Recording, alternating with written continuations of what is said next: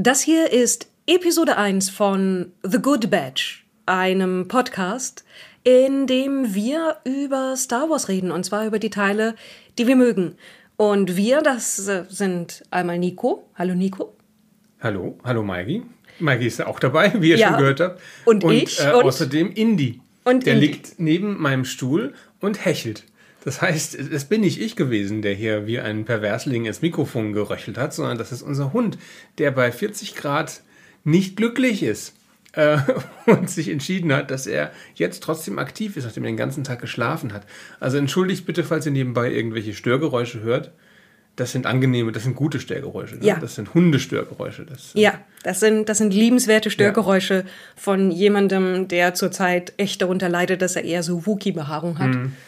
Und den größten Teil des Tages auf der Kellertreppe verbringt, weil es dort am kältesten ist. Aber Jetzt nicht mehr. Jetzt hat er sich gedacht, die beiden nehmen Ton auf. Da komme ich mal dazu. Aber ich finde, das passt, denn in meinen Notizen, die vor mir liegen, ist unter anderem auch groß geschrieben, Indie ist sehr süß. Das ist dir beim Film nochmal aufgefallen und du hast Das, gedacht, ja. wir haben nämlich nochmal Episode 1 geschaut und Maike hat sich Notizen gemacht. Denn das Konzept dieses Podcasts ist ja, wir gehen chronologisch durch alles kanonische Disney Star Wars. Und wenn wir damit durch sind, äh, durch alles nicht kanonische Disney Star Wars und äh, erstmal nur durch die Bewegtbild-Dinge und später vielleicht noch durch Comics und vielleicht noch Romane. Aber jetzt erstmal das Hauptwerk, ne? Filme und Serien. Und, wir Und- reden über Dinge, die wir gut finden. Ja, und du meinst Disney Star Wars im Sinne von Disney Star Wars und Star Wars, das ohne Disney war, weil wir fangen mit Dingen an, die vor Disney Star Wars waren. Ich meine mit Disney Star Wars, äh, Star Wars, das Disney noch kanonisch gelassen hat. Ah, Ja, ja, weil wir haben ja in Folge 0 über alles, was vor Episode 1 kam, gesprochen. Äh, über Comics vor allem, über Computerspiele, deren kanonischer Status unklar ist. Aber wir haben gesagt, wir reden jetzt mal drüber, damit wir an dem Punkt sind, ähm, wo wir dann mit Episode 1 anfangen können. Und wir haben alles, was vorher passiert ist in der Galaxis, ob das jetzt Kanon ist oder nicht, ist ja, kann jeder für sich entscheiden. Ne? Ähm, ähm, das sollte eben damit abgehakt sein. Und wir haben letzte Folge über die Sequels gesprochen. Also in Folge 0 im Piloten, weil wir alles vom Tisch haben wollten, was uns aufregt. Ne? Wir wollten wirklich nur über angenehme Dinge oder was, was, mich, was, nicht Nico aufregt. Weil- Und das haben wir getan, deswegen Ja. müssen wir jetzt nicht drüber reden. Genau, also wenn ihr uns über die Sequels, mich über die Sequels ranten hören wollt, das ist Folge 0, ja. Und dann ist auch äh, erstmal abgehakt, dass wir uns aufregen. Ab jetzt wollen wir uns nicht mehr aufregen. Wir wollen Star Wars als positive Erfahrung hier feiern. Und, und deswegen fangen wir mit dem besten Star Wars-Film aller Zeiten an. mit Episode 1. Entschuldigung. Ja. Ich habe das Gefühl, du nimmst das hier nicht ernst. Ich nehme das ernst, was sich daran niederschlägt, dass ich, warte, eins, zwei, drei, vier, viereinhalb Seiten Notizen habe. Okay, die Notizen sind teilweise auch Indie ist voll süß und auf der vorletzten Seite in ganz Großbuchstaben, die sind alle dumm. Äh, Episode 1, der, der kanonisch, äh, chrono- chronologisch gesehen erste Star Wars-Film aus dem Jahr 1999. Müssen wir hier nochmal zusammenfassen, was die Handlung dieses Films ist, oder glaubst du, dass das alle da draußen wissen? Möchtest du es in vier Sätzen zusammenfassen? Also ich werde es zusammenfassen und ich glaube, dass gar nicht so viele Leute daraus, da draußen wissen, was wirklich der Handlung ist, weil wir allein uns eine halbe Stunde nur darüber unterhalten haben, was eigentlich Palpatines Plan ist und am Ende zu dem Schluss gekommen sind, dass es niemand weiß, inklusive Palpatine selber. Aber die Handlung ist folgende. Es gibt ein Steuerproblem mit Handel, weswegen Leute, die mit Handel Dinge machen, einen Planeten vom Handel abgeschnitten haben, damit andere Leute aus Mitleid auf ihre Forderungen eingehen. Aber Mitleid nicht mit den Handelleuten, sondern mit den Leuten, die nicht mehr handeln können, wegen der Handelsföderation, die blockiert. Die Handlung, der, der Opening Crawl von Star Wars Episode 1 in einfacher Sprache. ja. So. Und es werden nun Jedi, die zu einem Orden von übernatürlich begabten Friedenshütern gehören, dorthin geschickt, um als Unterhändler zu dienen, sofort angegriffen, mit dem Versuch auch vergiftet zu werden, landen dann mit einer Invasionsarmee auf dem Planeten, die aus irgendeinem Grund losgeschickt wird. Es eskaliert einfach alles aus irgendeinem Grund. Es ist eher Moment, so. die Jedi haben eine Invasionsarmee dabei? Das klang Ja, sie so werden mit einer Invasions... Ja, ja, sie aber sie ihre. schleichen sich an Bord von Landungsschiffen mit einer Invasionsarmee der Handelsföderation Föderation, stoßen auf die Ureinwohner des Planeten, bekommen von denen Hilfe, um zu den Nicht-Ureinwohnern des Planeten, ich nehme nämlich stark an, dass die Menschen das nicht sind, obwohl die Herkunftsfrage der Menschen im Star Wars-Universum eine Geschichte voller Missverständnisse hat. da gibt es mehrere Versionen. Ich genau. glaube, kanonisch gibt es gerade keine. Ja. Und finden dann raus, dass die Handelsföderation vor allen Dingen will, dass die Königin, die aber demokratisch gewählt, aber minderjährig ist, aus Gründen etwas unterschreiben soll, das ihre Besatzung des Planeten legitim macht, weil ihnen offensichtlich aufgefallen ist, dass sie das nicht ist. Und dann schmuggeln sie diese Königin von dem Planeten runter, müssen aber auf Tatooine notlanden. Was ein Wüstenplanet ist, weil du eben schon Jedi erklärt hast, dachte ich, wir erkennen Tatooine. Ein ja. Wüstenplanet. Aha. Und das Schiff, das sie haben, ist beschädigt. Deswegen suchen sie nach Ersatzteilen und werden, weil sie offensichtlich nie den Moment finden, an dem sie sagen, das ist eine doofe Idee, lass uns was anderes probieren, in eine sehr verwirrende Sache hineingezogen, die mit einer Wette auf ein Rennen zu tun hat, in dem ein noch jüngeres Kind. Okay, Maggie, darf ich mich unterbrechen? Ich habe gesagt in vier Sätzen. Ja, Kannst ist nicht möglich. ja, das ist nämlich der Punkt. Ich habe auch nach der Story gefragt. Du erklärst mir gerade den Plot. Also die Story ist, wenn du mich fragst, ja, ein kleiner Junge wird durch selbstlose Taten Teil eines mysteriösen Orden von intergalaktischen Weltraummönchen und stolpert sofort in große Intrigen hinein, verliebt sich äh, und scheinbar rettet den Tag, aber es ist alles nur Teil einer großen Intrige. Das ist die Story. Der Ihr solltet sehen, wie selbstzufrieden er schaut, dass er das sehr viel besser gemacht hat als ich. Der Plot ist Mist. Wie du gerade merkst. Das gerade. Ich merke das nicht erst gerade. Also, wir sind in dem Punkt, wo das von dir erwähnte Kind jetzt in den Plot überhaupt erst reinkommt, so ungefähr nach ja, der Hälfte des Films. Das, ist, das, fühlt sich so an, weil so viel passiert. Es ist nach 30 Minuten tatsächlich. Echt? Er kommt ungefähr 30 Minuten. Er kommt nicht viel später in die Handlung rein als Luke in, äh, in Episode 4 in die Story rein. Also vielleicht 20 Minuten später.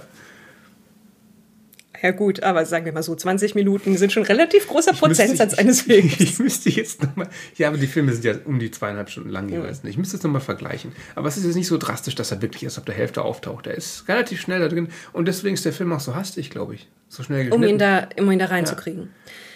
So, sie, sie kriegen damit ihr Schiff repariert, stellen dann aber fest, dass im politischen Zentrum der Galaxis ihnen trotzdem niemand helfen will, reisen wieder zurück zu dem Planeten, von dem sie ursprünglich geflohen sind und starten eine halbärschige Aktion, um die bösen Handelsleute irgendwie da loszuwerden, die nur aufgrund einer Verkettung von Zufälle tatsächlich Erfolg hat. Du meinst wegen der Macht?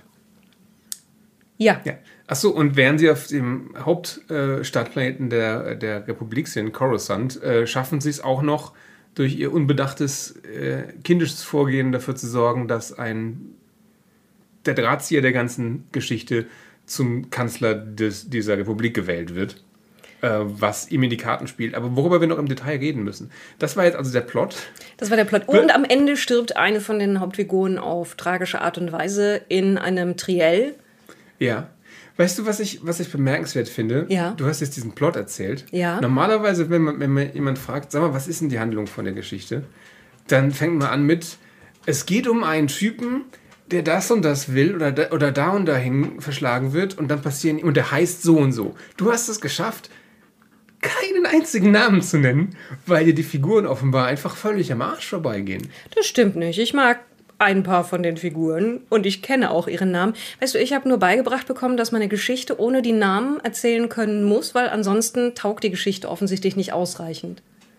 Echt, wo hast denn das beigebracht? Das ist die sogenannte Schneeflockenmethode des Zusammenfassens eines Plots, dass du anfangen musst mit einem Satz, in dem höchstens nur die Absichts- und die Hintergrundbeschreibung einer Person drin ist. Wie zum Beispiel ähm, größtenteils sehbehinderte Trapezkünstlerin findet den Weg zu sich selbst und ja, okay, schlägt Moment. große Liebe aus. Ja, das ist für eine Schlagzeile in der Zeitung oder sowas, ja. Aber Nein. hat jemand gesagt, dass du so für einen Podcast eine die Handlung eines Films zusammenfassen Nein, für einen Roman, wenn du ihn pitchst. Ja, ja, okay, aber wir pitchen doch jetzt nicht Episode ja, 1 ich, an die Leute. Ich habe nur erklärt, ich, warum okay. ich so Plots zusammenfasse, okay. weil es eine Gewohnheit hm. ist. Okay, dann können wir vielleicht kurz etablieren, für den weiteren Verlauf dieses Podcasts fassen wir so keine Plots zusammen. Also ich will jetzt hier nicht stänkern. Oh, du tust du aber. Ich habe einen Hund auf dem Schoß übrigens. Der leckt mir übers Gesicht. Der stänkert nicht, der stinkt nur. Ja. Hat der Käsefüße.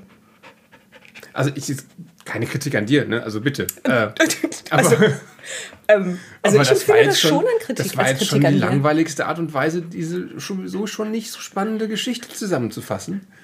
Also ich fand, es war vor allen Dingen eine faktisch korrekte Art und Weise, Das die Geschichte ist- zusammenzufassen. wenn Und das- von dort aus können wir Ja, weitermachen. wenn das dein Anspruch ist an diesen Podcast, das ja faktisch korrekt ist, dann. Äh, mein Anspruch an den Podcast wäre überhaupt nicht, die Story zusammenzufassen, weil wir irgendwie davon ausgehen, dass die meisten Leute, die ihn hören, sie schon kennen. Ich weiß jetzt halt nicht, ob das für Leute furchtbar unterhaltsam ist, was wir hier machen, oder ob sie sich denken, mein Gott, was haben die denn für ein Problem miteinander, die zwei? Wir haben kein Problem miteinander.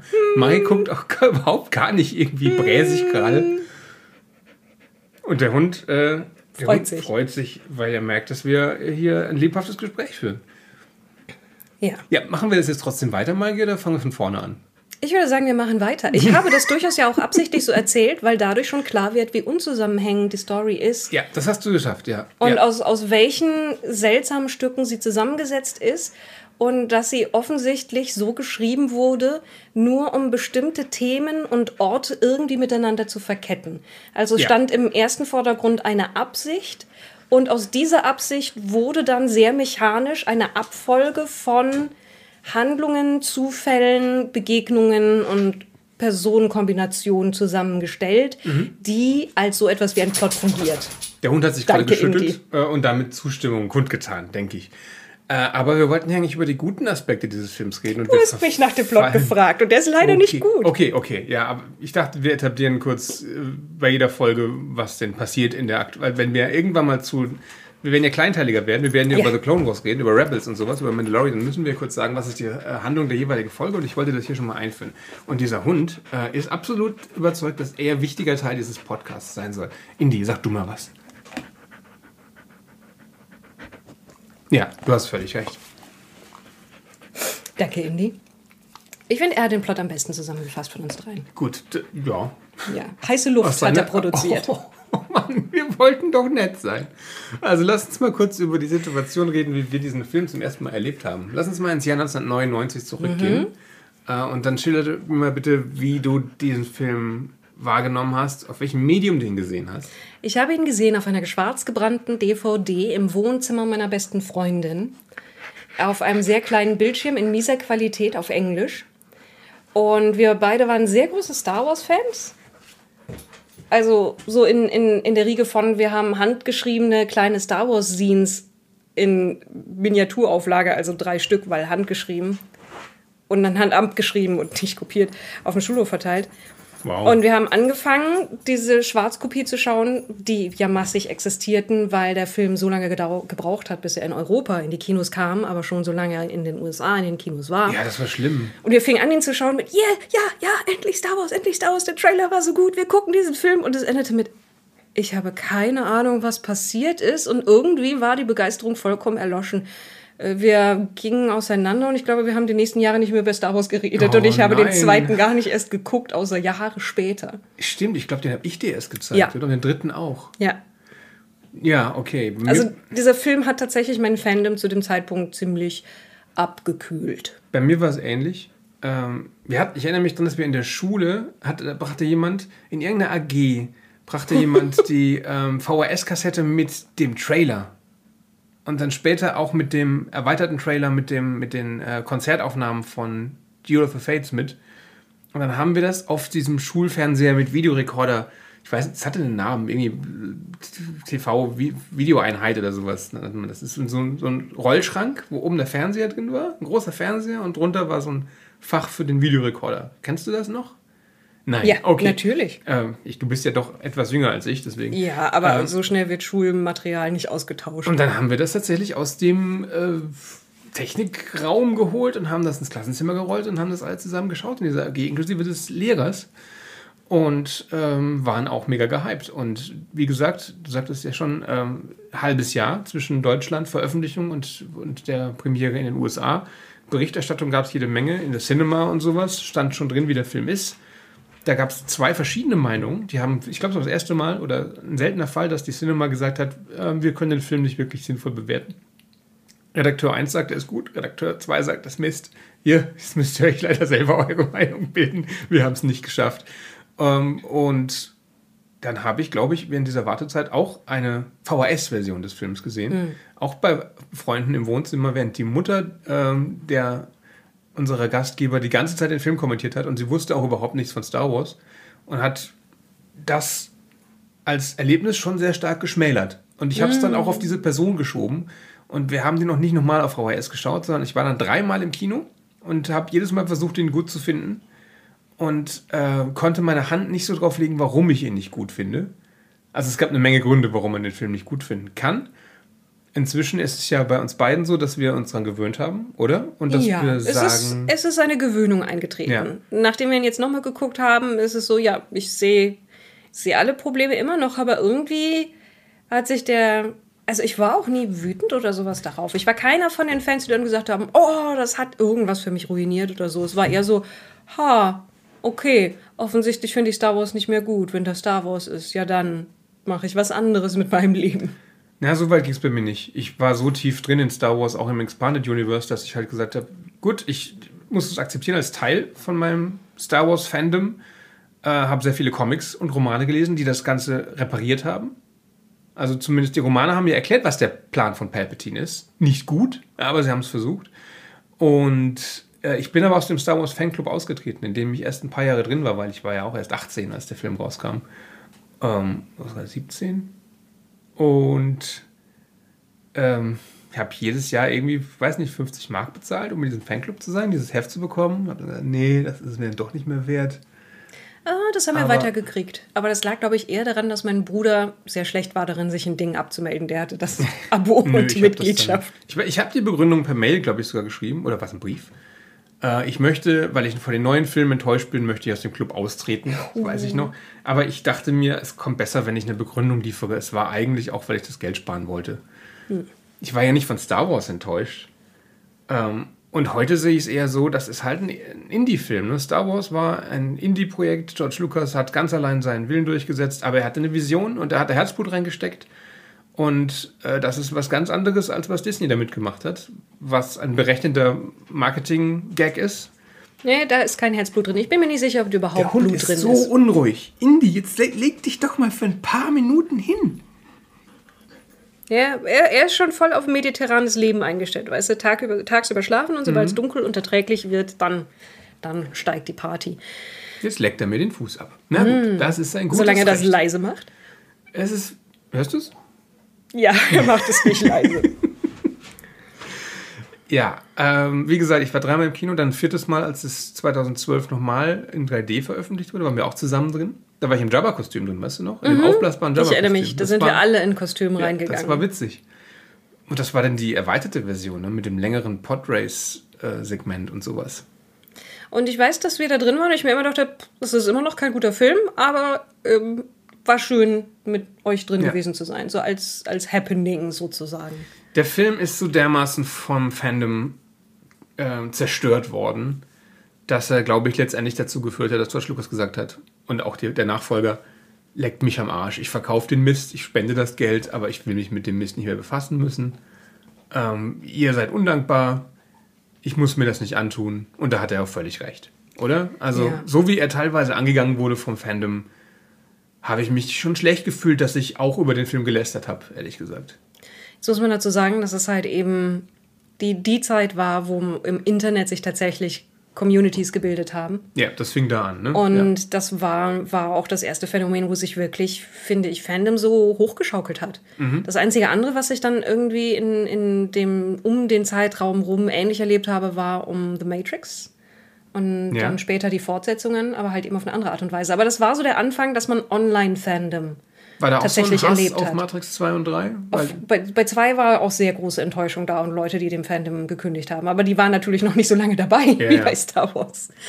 Ich gehöre zu den drei Leuten, die Matrix 2 und 3 nicht so schlimm fanden. Und ich, ich, vielleicht, weil ich den ersten auch gar nicht so umwerfend fand wie alle anderen. Und dann auch nicht so enttäuscht war. Ich konnte das als Gesamtkonzept, weil heute halt fängt es ja wieder an mit Leuten, ihr müsst mal Matrix 1, 2 und 3 in Reihe gucken das ist, und mal drüber nachdenken, was die, die Aussage ist. Das ist gar nicht so schlecht. Ja. Ist auch nicht so schlecht. Apropos im Gesamtkonzept sehen und über die Aussage nachdenken. Lass uns doch über die Dinge reden, die wir gut finden an ja, dem Film. aber lass uns vielleicht erstmal kurz drüber reden, das, das Kaputtmach-Konzept, ne? Also, äh, oder das Phänomen des diese Filme kaputtredens, äh, das mhm. läuft ja bis heute, also bis vor ein paar Jahren Red Letter Media, mein Lieblings-YouTube-Kanal, ist ja großer, hat ja großen Anteil daran, dass Star Wars diesen Ruf hatte, die Prequels diesen Ruf hatten. Also dieses Plinkett Review von Episode 1, Ja. 2, 3. Das You sind, didn't notice, but your brain sure did. das sind fantastische Videos, aber sie sind auch echt fies. boshaft. Ja, also Ja. Ich, ich kann mir die immer wieder anschauen. Das ist sehr unterhaltsam. Es zeigt sehr gut auf. Also wenn ihr es nicht kennt, Red Letter Media, Plinkett Review von Episode 1. Ähm, da kann man viel draus lernen, wenn man Film studieren möchte, zum Beispiel, würde ich sagen. Aber man kann auch äh, daraus lernen, wie man eine Konversation nicht führt im Ja. Netz, weil es echt unangenehm ist. Ja, Und das fiel mir auch erst später auf, dass das echt nicht angemessen ist, wie da teilweise. Aber gut, jeder kann im Netz so gehen, wie er will, leider. Und das war auch die Zeit, wo Dinge hassen en vogue war als Kritiker. Ist das nicht immer noch? Ja, aber es hat ein bisschen nachgelassen, dass es auch Leute gibt, die anders sind. Zum Glück. Also Also, ich- oder vielleicht bin ich auch einfach nur in einer falschen Bubble unterwegs. Es ist immer noch en vogue, Star Wars zu hassen, habe ich das Gefühl, in einigen Bubbles. Aber gut, wir versuchen dem ja irgendwie ein bisschen gegenzuwirken. Auch wenn es manchmal schwerfällt, zum Beispiel bei diesen beiden Filmen, dem- Episode 1 und 2.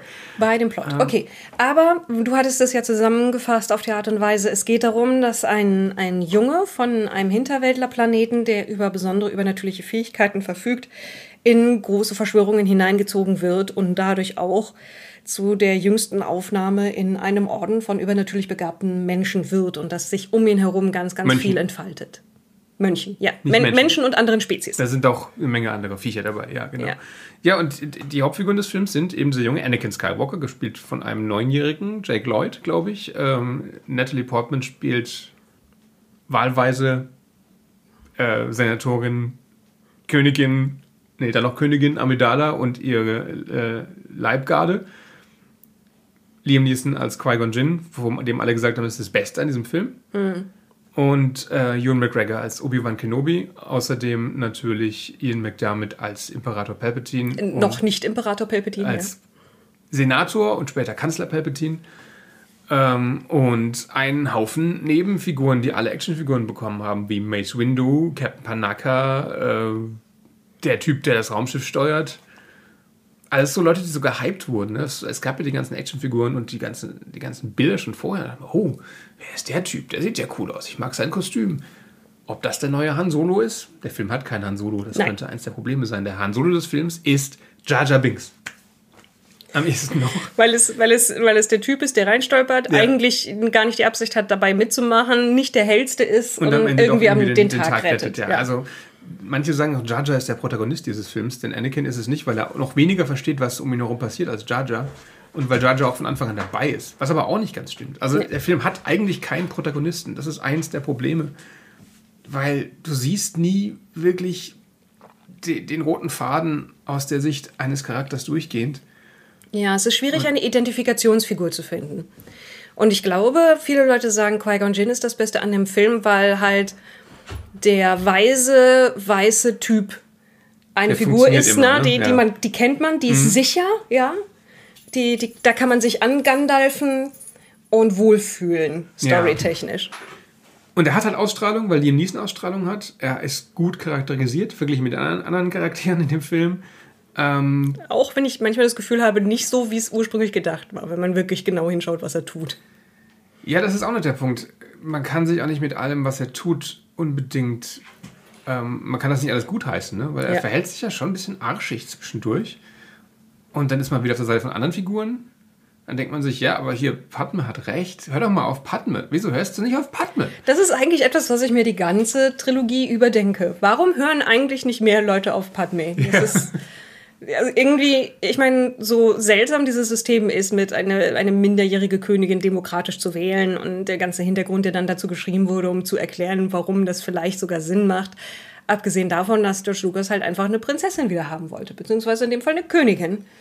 Halt diesen Märchenaspekt in der ganzen Story drin haben. Diesen, diesen, ja, ähm, Buck Rogers Ja, eigentlich brauchst du Space ist ja wurscht, ob die. Prinzessin ist oder Königin. Ne? Das ist einfach ein Titel, der überhaupt keine Relevanz hat in diesem. Ja, sie ist Dirigentin des Planeten.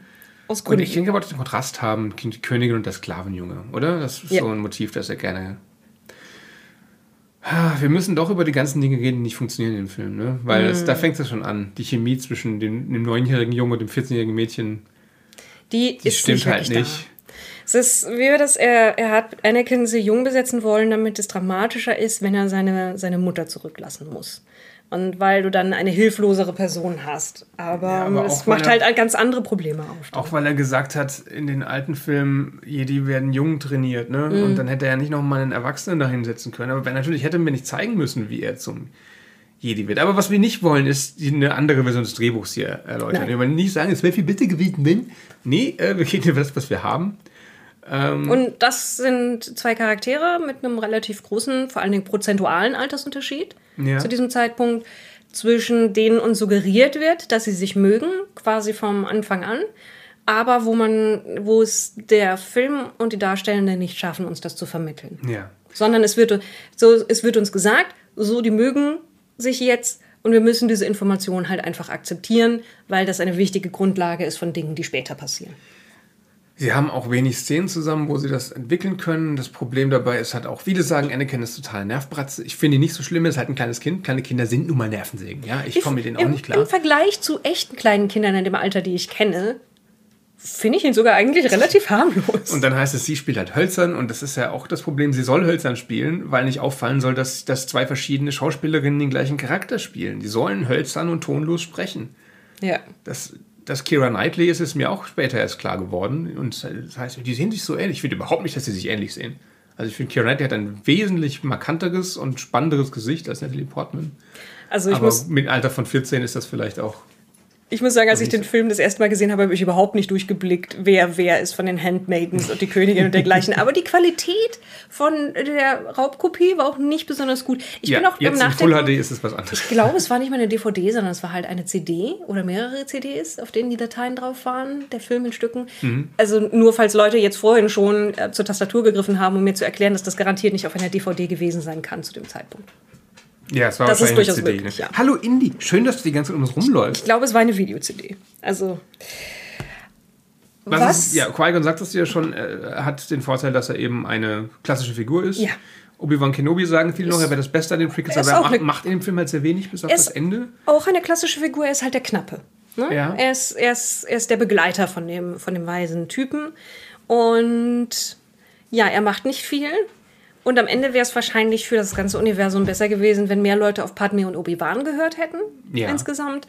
Aber so ist es halt nicht gekommen und vielleicht ist das sogar Tragik. So, sehenden Auges in den Untergang gehen. Es heißt ja auch, dass Obi-Wan eigentlich die Hauptfigur war und sie Qui-Gon relativ spät noch reingeschrieben haben und deswegen Obi-Wan ganz viel Dialogzeilen weggenommen bekommen hat. Das kann ich mir gut vorstellen.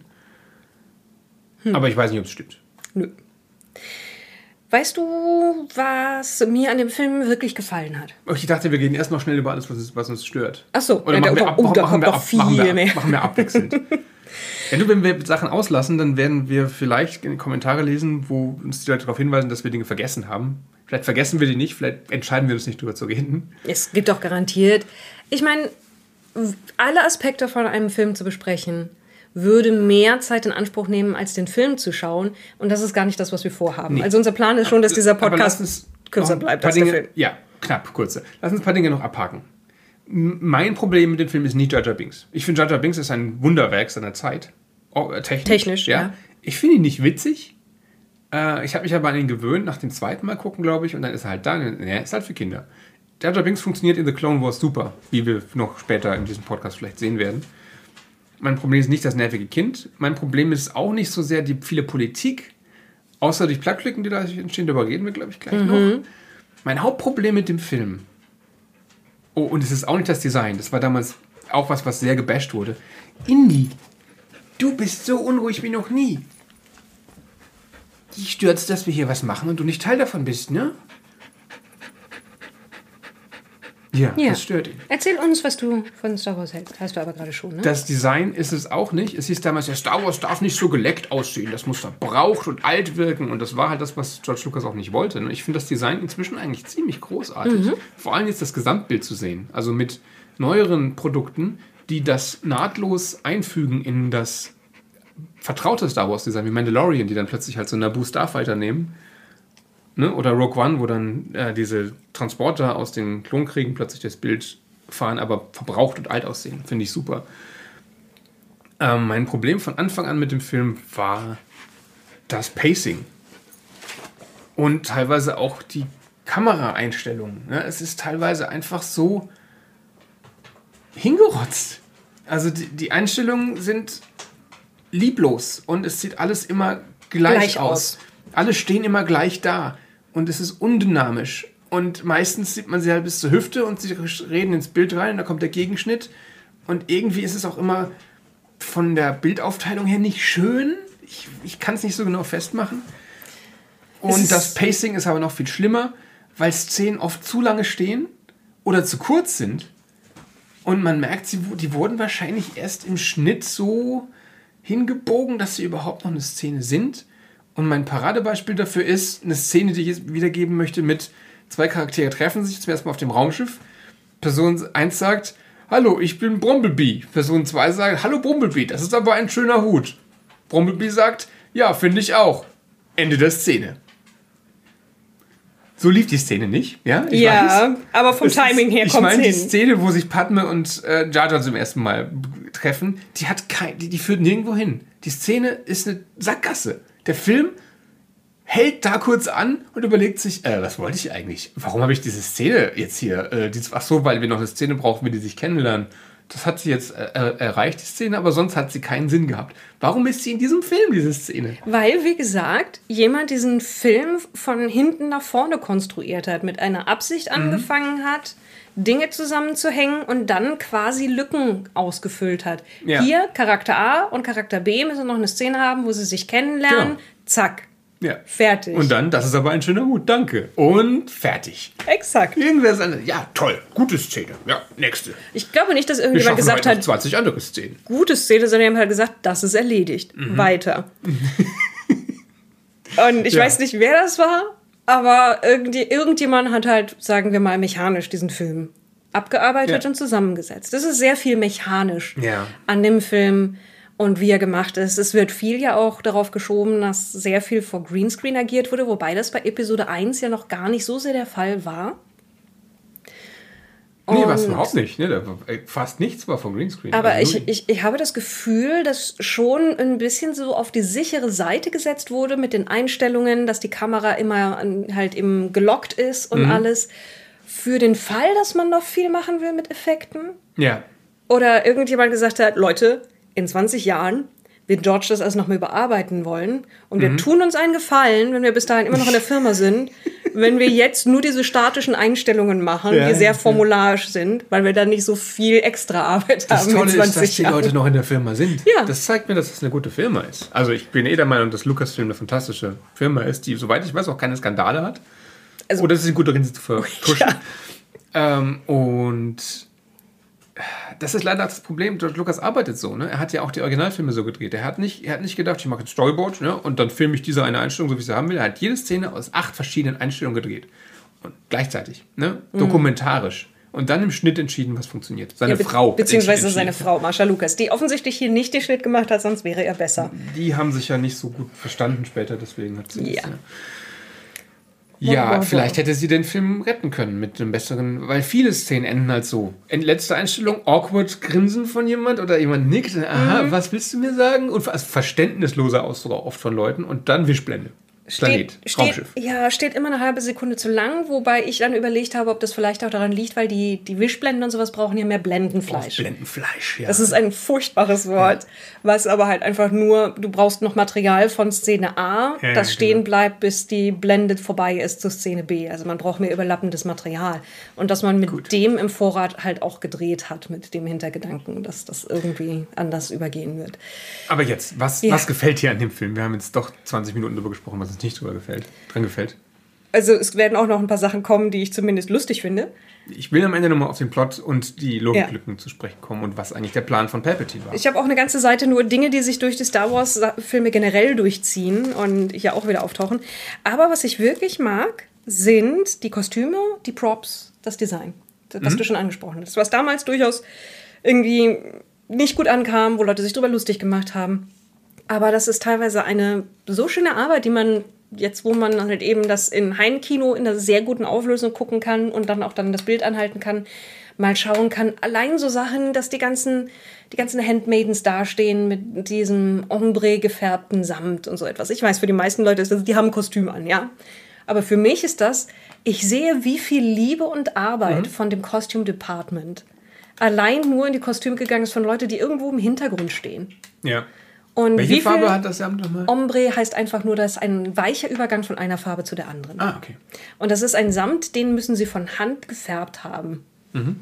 Oder halt sehr, sehr gute Beziehungen haben, was auch möglich ist, dass sie eine nee, Firma nee. haben, die exakt das so macht. Aber ich gehe davon aus, dass sie in dem Workshop das selber gefärbt haben. Ja, ja, ich habe ja auch, ähm, auch solche Hintergrundbücher gelesen, wo eine Frau beschreibt, dass sie die ganze Nacht mit der Drahtbürste den Hut von Harrison Ford bearbeitet hat, damit mhm. der gebraucht aussieht. Ne? Also, und nicht nur ein Hut, das waren ja 20. Ja. Also ich glaube schon, dass da sehr viel Energie reinging, die nicht gewürdigt wird, hast du recht. Da ist so viel wirklich schöne Handarbeit drin. Das ist so etwas, was ich zum Beispiel an den Herr der Ringe-Filmen auch sehr zu schätzen weiß, wirklich einfach das Handwerk zu sehen. Mhm. Und das und das bedeutet eben auch, so der Metagedanke dabei, dass es weiterhin Leute gibt, die das können dass ein Kunsthandwerk nicht ausstirbt, weil es zumindest noch eine, eine kleine Abnehmermenge davon gibt. Leute, die halt eine bestimmte Handwerkskunst haben, die dieses Klöppeln noch können, die dieses Sticken noch können, die dieses Stofffärben noch können, die Ausbrenner produzieren können aus Samt und dergleichen.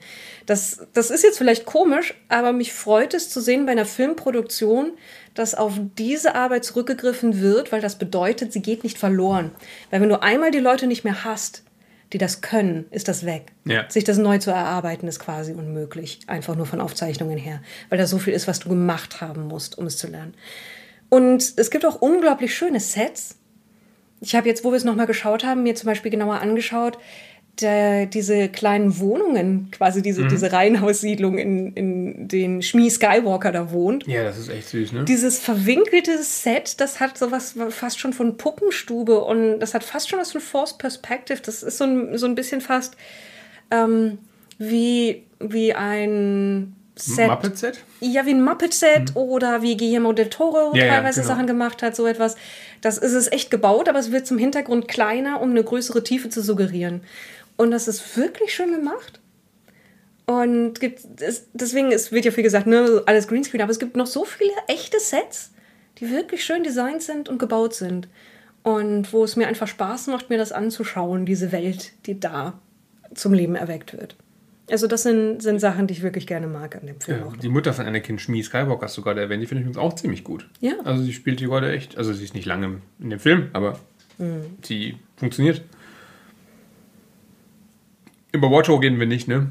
Und ab, unabsichtlich wahrscheinlich rassistische Klischees, die er mitbringt. Jaja ja auch. Viele Figuren. Ja, es ist, es ist etwas, es, äh, es sind sozusagen Shortcuts, um etwas über den Charakter zu vermitteln, die aber dabei gleichzeitig verraten, dass die Leute, die den Charakter so designt haben, diese Shortcuts für ähm, halt nicht fragwürdig hielten. Ja, aber 1999 waren sie es vielleicht auch nicht. Und so, dafür sind Klischees ja da. Ne? Also um schnell ein Bild zu vermitteln, dafür, dafür haben wir Klischees geprägt. Ja, es ist Und vollkommen, also die Sache ist, ich finde es vollkommen in Ordnung zu sagen, dies ist ein, ein Klischee, das durchaus auch vielleicht negativ ist und Schaden anrichtet. Mhm. Und das zu sehen, aber trotzdem halt eben auch zu sagen, ja, das ist jetzt in diesem Film drin. Ich benenne es, ich sehe es, ja. aber deswegen fackel ich jetzt nicht meine Kopie. Es ist nicht schön, klar. Ähm, aber es geht in beide Richtungen. Ne? Also wenn du da jemanden in der Hugo Boss Uniform hinstellst mit einem starken britischen Akzent, weißt du auch sofort, dass der Bösewicht. Oder? Also wenn du da Ach, weißt in, diesem, du, in dem Star Wars ich habe so die grundlegende Einstellung, dass alles, was irgendwie ans britische Empire erinnert, zu Recht dann meistens ja, ja, für die klar. Bösen genutzt Aber die, diese Mischung des Imperiums aus Briten und Nazis ist schon, ist schon sehr wirkungsvoll. Ja, ja, ja. ja. Ne, Star Wars hat immer Shortcuts in seinem Design gehabt. Und sobald man versucht hat, es sozusagen äh, more colorful zu machen, hat man dabei sich aber auch ordentlich vergriffen. Ja, Kid Fisto ist auch so ein Punkt, ne? der Reggae-Tentakel. Ja. Das ist ja eine sympathische Figur. Mhm. Äh, kann man aber auch als offensive ansehen, denke ich. Ne? Und Watto ist jetzt nicht eine unangenehme Figur, oder? Ich meine, er ist jetzt nicht der Bösewicht dieser Filme. Er ist halt nur also eigentlich ist er ein Opfer von den Jedi. Der wird ja, in den Ruin getrieben von Qui-Gon. Muss man auch mal hinterfragen. Dass sie den wiedersehen später, ist der in der Gosse. Es Wahrscheinlich als direkte Folge dieses Betrugs, ja. ne, den Qui-Gon da an ihm durchführt. Was ich auch gut finde, ist, dass, also viele haben gesagt, dass es, das ist zu nah an der Realität, das ist zu ham-fisted, sagt man im Englischen. Was wäre ein gutes deutsches Wort dafür? Was genau meinst du? Also was ist zu nah an der Realität? Was ist zu... Dass halt hier ist ein, ein demokratisches Organ, das auf sehr leichte Art und Weise ausgehebelt wird, weil die Leute sich nach einem starken Mann sehen, der das Problem angeht. Ach so, das ist der mit dem Holzhammer, meinst du? Ja, mhm. ja, danke. Ham-fisted Holzhammer. Ja. Ich meine, dazu gehören natürlich auch Star Wars Namen. Kanzler Finis Valorum. Oder auch Küchenlatein für ja. äh, Schluss mit der Ehre. Du willst aber auch was Gutes gerade. Ja, ich will eigentlich ja, auf was Gutes hinaus. Good Badge hier. Nämlich, ja. dass tatsächlich so etwas wie eine Grundaussage, eine Absicht in diesem Film drin ist. Mhm. Nämlich, schaut mal, demokratische Systeme sind kompliziert und anfällig. Ja, und langsam. Und ja, und langsam. Und man kann leicht Leute dagegen aufbringen, man kann sie ausnutzen. Wir sollten davor gewappnet sein. Der Film sagt ja nicht, deswegen sollten wir es gar nicht erst versuchen. Nee, nee, nee. Also die ganze Trilogie ja. hat ja eine ähm, gemeinsame Aussage. Die eigentlich sehr gut von Padme dann am Ende zusammengefasst wird. So stirbt also die Demokratie. Ja, nicht subtil, äh, aber das ist, das ist äh, neun Stunden oder äh, acht Stunden lang sehen wir das hier. Und 20 Jahre später konnte man es ja fast genauso äh, auch in den USA sehen und wir haben es ja in den 30ern schon in Deutschland so gesehen. Also es ist ja eins zu eins das, was Hitler gemacht hat, was Palpatine in diesem Film tut. Mehr oder weniger, ja. Und naja, er faked einen Krieg sozusagen. Ja? ja. Er, lässt, er gibt sich Notstandsgesetze, äh, Verordnungen. Ja? Er lässt sich dadurch zum Kanzler wählen, weil er verspricht, also was Palpatine übersprungen hat, ist vorher verhaftet werden, weil er zu früh versucht hat, die Macht an sich zu reißen. Ja, das wissen wir ja nicht, ob er das nicht irgendwie auf Buhe zwischendurch mal. Aber äh, ja, und dann gibt er einer religiösen äh, Minderheit die, die Schuld. Schuld. Ja, also und lässt sie alle umbringen. Das ist jetzt nicht subtil von. Ich habe auch, nachdem der, der dritte Film im Kino war, habe ich, hab ich dann äh, von Leuten so Aussagen gehört, wie äh, ich, bin, ich bin Lehrer, ja, und meine Schüler kamen auf mich zu und meinen, ich habe ich hab Star Wars 3 gesehen und kann das sein, dass das genauso ist wie äh, mir ist eine, mir ist eine Parallele aufgefallen. Ja. ah, ja, ist, ist dir aufgefallen? Okay. Es, es, gab auch dann zu der Zeit in Foren Leute, die sagten, ich habe den Film jetzt gesehen und das ist ja total wie bei Hitler. Und dann ja. die, Misch, die Mischung der Reaktion ach. von Leuten, die so, ach echt. Ja, aber weißt du, siehst, da siehst du, du kannst gar nicht zu wenig subtil sein. Ne? Für manche Leute musst du mit dem Holzhammer kommen, damit sie es verstehen und es ist auch gut, wenn sie es dann verstehen. Tut es uns denn weh, wenn es ein bisschen platt ist? Das ist eben eine Sache, die ich damit so durchaus wie, auch hinterfragen Wie bei The wollte. Boys, ne? das ja, ja, auch versucht hat, subtil, ne, naja, nicht versucht. Nicht es wurde immer subtil. unsubtiler, bis es der Letzte verstanden hat, ne, was die Aussage ist. Die gleiche Aussage übrigens. Und ich finde, wir haben darüber aus anderen Gründen in letzter Zeit Gespräche geführt, dass, sagen wir mal, unsere Entertainment-Kultur keinen Platz mehr für Naivität oder für, sag ich mal, einfach eine klare Aussage hat. Mhm und alles muss ironisch gebrochen sein, was irgendwann auch echt ermüdend ist. Was man Episode 1 nicht vorwerfen kann, nee, wäre, dass irgendwo eine ironische Brechung besteht. Es gibt ein paar ironische Momente in dem Film, das sind auch die Highlights, ne? aber das, da greife ich vor. Episode 2 hat die beste, die beste Szene, ist ein ironischer Witz von Obi-Wan. Mhm. Ähm, aber wir, wir, können über dieses Thema sowieso nochmal gehen, wenn wir den dritten geguckt haben. Ja. Das wird aber noch ein paar Monate dauern, weil wir uns da erstmal hinarbeiten müssen durch die ganzen Clone Wars. Wahrscheinlich sogar sagen, Jahre. Ja. Aber dann habt ihr das ja wieder vergessen, was wir hier gerade gesagt haben. Also es ist okay, dass wir jetzt so ausführlich drüber reden, schätze ich. Also ja, die, die, die Kernaussage, also sowohl, dass, dass George Lucas halt politisch sein möchte und vor Dingen warnt, vor denen er ja auch schon in den Originalfilmen warnt, dass er da aktuelle Bezüge einbaut aus Dingen, mit, wo er damals mit dem Bush-Regime, äh, mit der Bush-Administration, hat man damals gesagt, nicht zufrieden war. Ähm, das dürfte er erst bei Episode 2 und 3 natürlich reinspielen. Und dann äh, ist ja auch immerhin eine Vision vorhanden. Ne? Also er hat ja eine durchgehende Geschichte, eine Story erzählt in diesen drei Filmen, bewusst auch, was er hinaus möchte, hat er einen Plan. Die Story an sich, so schlecht sie vielleicht erzählt ist zwischendurch, passt für zum größten Teil sehr gut in meinen Star Wars Kanon rein, ohne was kaputt zu machen. Ne? Also viele haben mir gesagt, das versaut jetzt Vader für mich, wenn ich weiß, dass der mal ein kleines Kind war.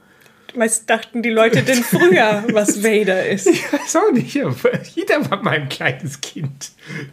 also. Woher hätten sie denn, naja gut, zumindest zwei Filme lang hätten sie gar nicht wissen können, was Vader ist, weil man nur seinen Hinterkopf gesehen hat und erst am Ende von Episode 6 sieht man, dass es ein, wirklich ein Mensch ist. Ja, in dieser Galaxis. Ich weiß nicht, am Ende stellt sich heraus, ja, Luke, ähm, dein Vater war eigentlich eine andere Spezies, das sieht man bei dir nicht, weil die Gene rezessiv sind.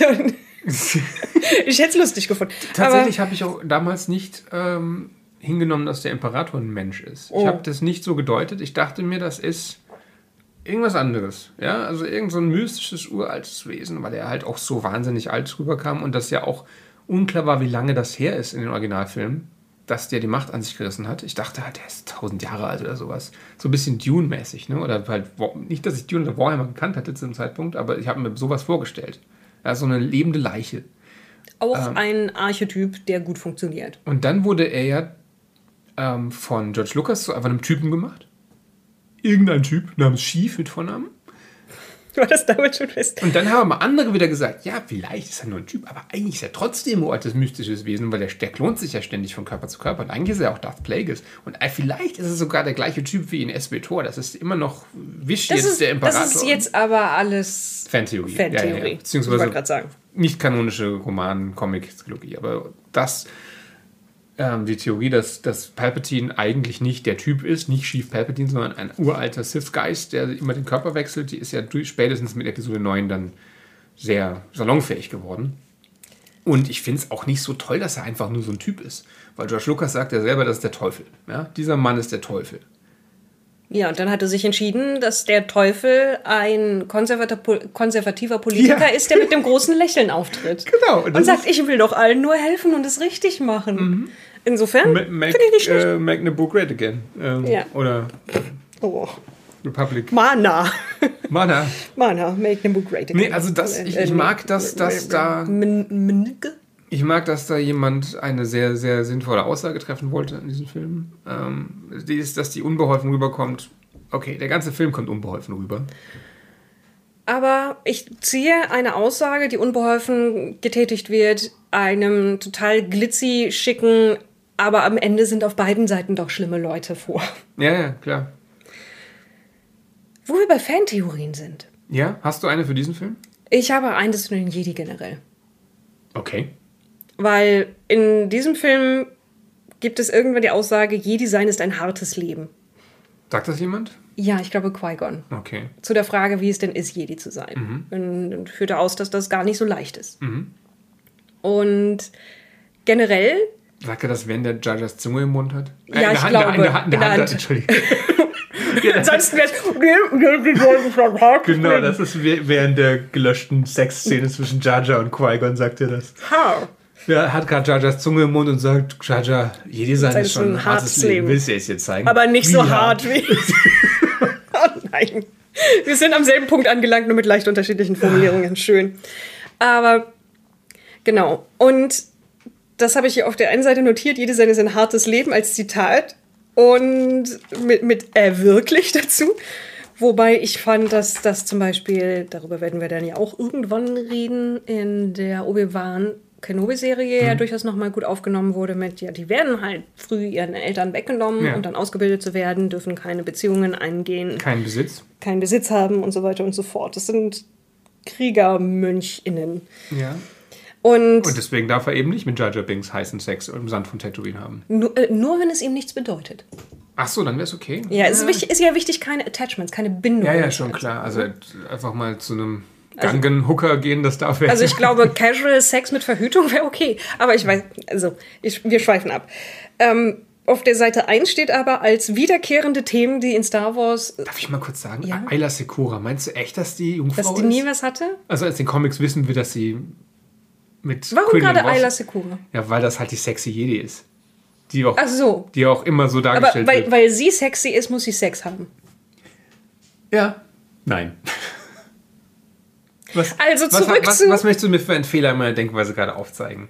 Wahrscheinlich, dass wahrscheinlich viele Leute sie begehren, aber das nicht heißt, dass sie dann Ja gesagt haben. Ja, ja, okay, klar, aber die Twi'lek werden ja als eine sinnliche äh, Spezies immer gezeichnet. Ne? Äh, und Ja. in den Comics, die ich gelesen habe und mochte, gibt es ja auch tatsächlich. Bit Fortuna Szen- ist, ist Gut, gut die, die, die alten Twi'lek-Männer werden ja sehr schnell ekelhaft, ja, das ist schon richtig. Ähm, aber die ganze Galaxie ist ja scharf auf Twi'lek. Und Also, so wie Ayla Secura rüberkommt, ist sie jetzt nie, niemand, ist sie kein Kind von Traurigkeit, oder? Nein, sie mag Kit Fisto zum Beispiel. Genau, ja. Aber ich glaube, am Ende haben fast alle Jedi irgendwie unter der Hand. Ich fürchte auch. Ja. Vielleicht sogar Yoda am Ende, weißt du? Und, und, und Mace. In, in mein, mein zweites Beispiel wäre Mace Windu. Ja, also Mace Windu es ist schwer, sich Mace vorzustellen, Windu. dass ein Charakter. vögelt überall rum. Komm. Ja, es ist zugegeben vor, schwer vorstellbar, dass dieser Charakter nicht Sex hat. Ja. Viel. Wie äh, John Oliver sagen würde, ne? He This can get fucks. it. He fucks, ja. Ähm, aber meine Notiz hier ist, Jedi sind fragwürdig. Ja, klar. Als, ga- ganz als Konzept. Das, das ist ja auch durchaus mit die Aussage. Die Jedi, also es ist ja gleichzeitig eine Tragik, dass die Jedi untergehen, aber sie gehen unter anderem unter, weil sie in einer Situation sind, weil sie eine Einrichtung sind, die nicht mehr funktioniert. Und, oder die in der Art und Weise, wie sie existieren, nicht funktioniert. Mhm. Und Nee, also findest zu, du auch, als, als Beispiel überkommen. aus diesem Film, es heißt, es wurden Unterhändler geschickt. Diese Unterhändler sind Jedi. Aber weder Qui-Gon noch Obi-Wan sind gute Unterhändler. Wenn die das Beste sind, was das diplomatische Korps der Jedi aufzubieten hat. Ja, sie haben ja keine Chance zu verhandeln. Wir sehen in den Clone Wars sehen wir Obi-Wan teilweise als sehr gut. Ja, aber in diesem Film, in diesem ja, Film ja. sehen wir Obi-Wan nur möppelig auf einem Schiff sitzen und immer sagen, aber Boss, ich darf hier nichts machen.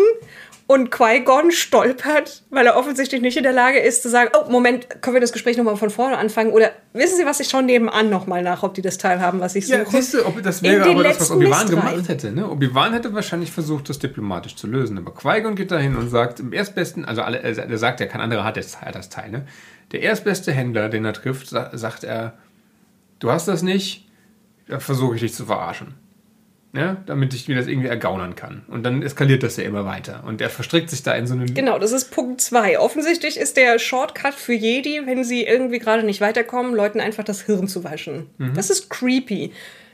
Punkt 3. Offensichtlich gehört es nicht zur Ausbildung der Jedi dazu, zu lernen, welche wenigen Spezies tatsächlich gegen ihre Fähigkeiten immun sind. dass, dass Luke das nicht wusste, kann ich ja verstehen. Ja. Das ist, er Na, war drei ja. Tage auf Dagobah, Yoda hat ihm keine. Gefühl zumindest. Er hat keine richtige Ausbildung bekommen. Er hat die, die Liste nicht bekommen, Nee. mit welche Spezies dagegen immun sind.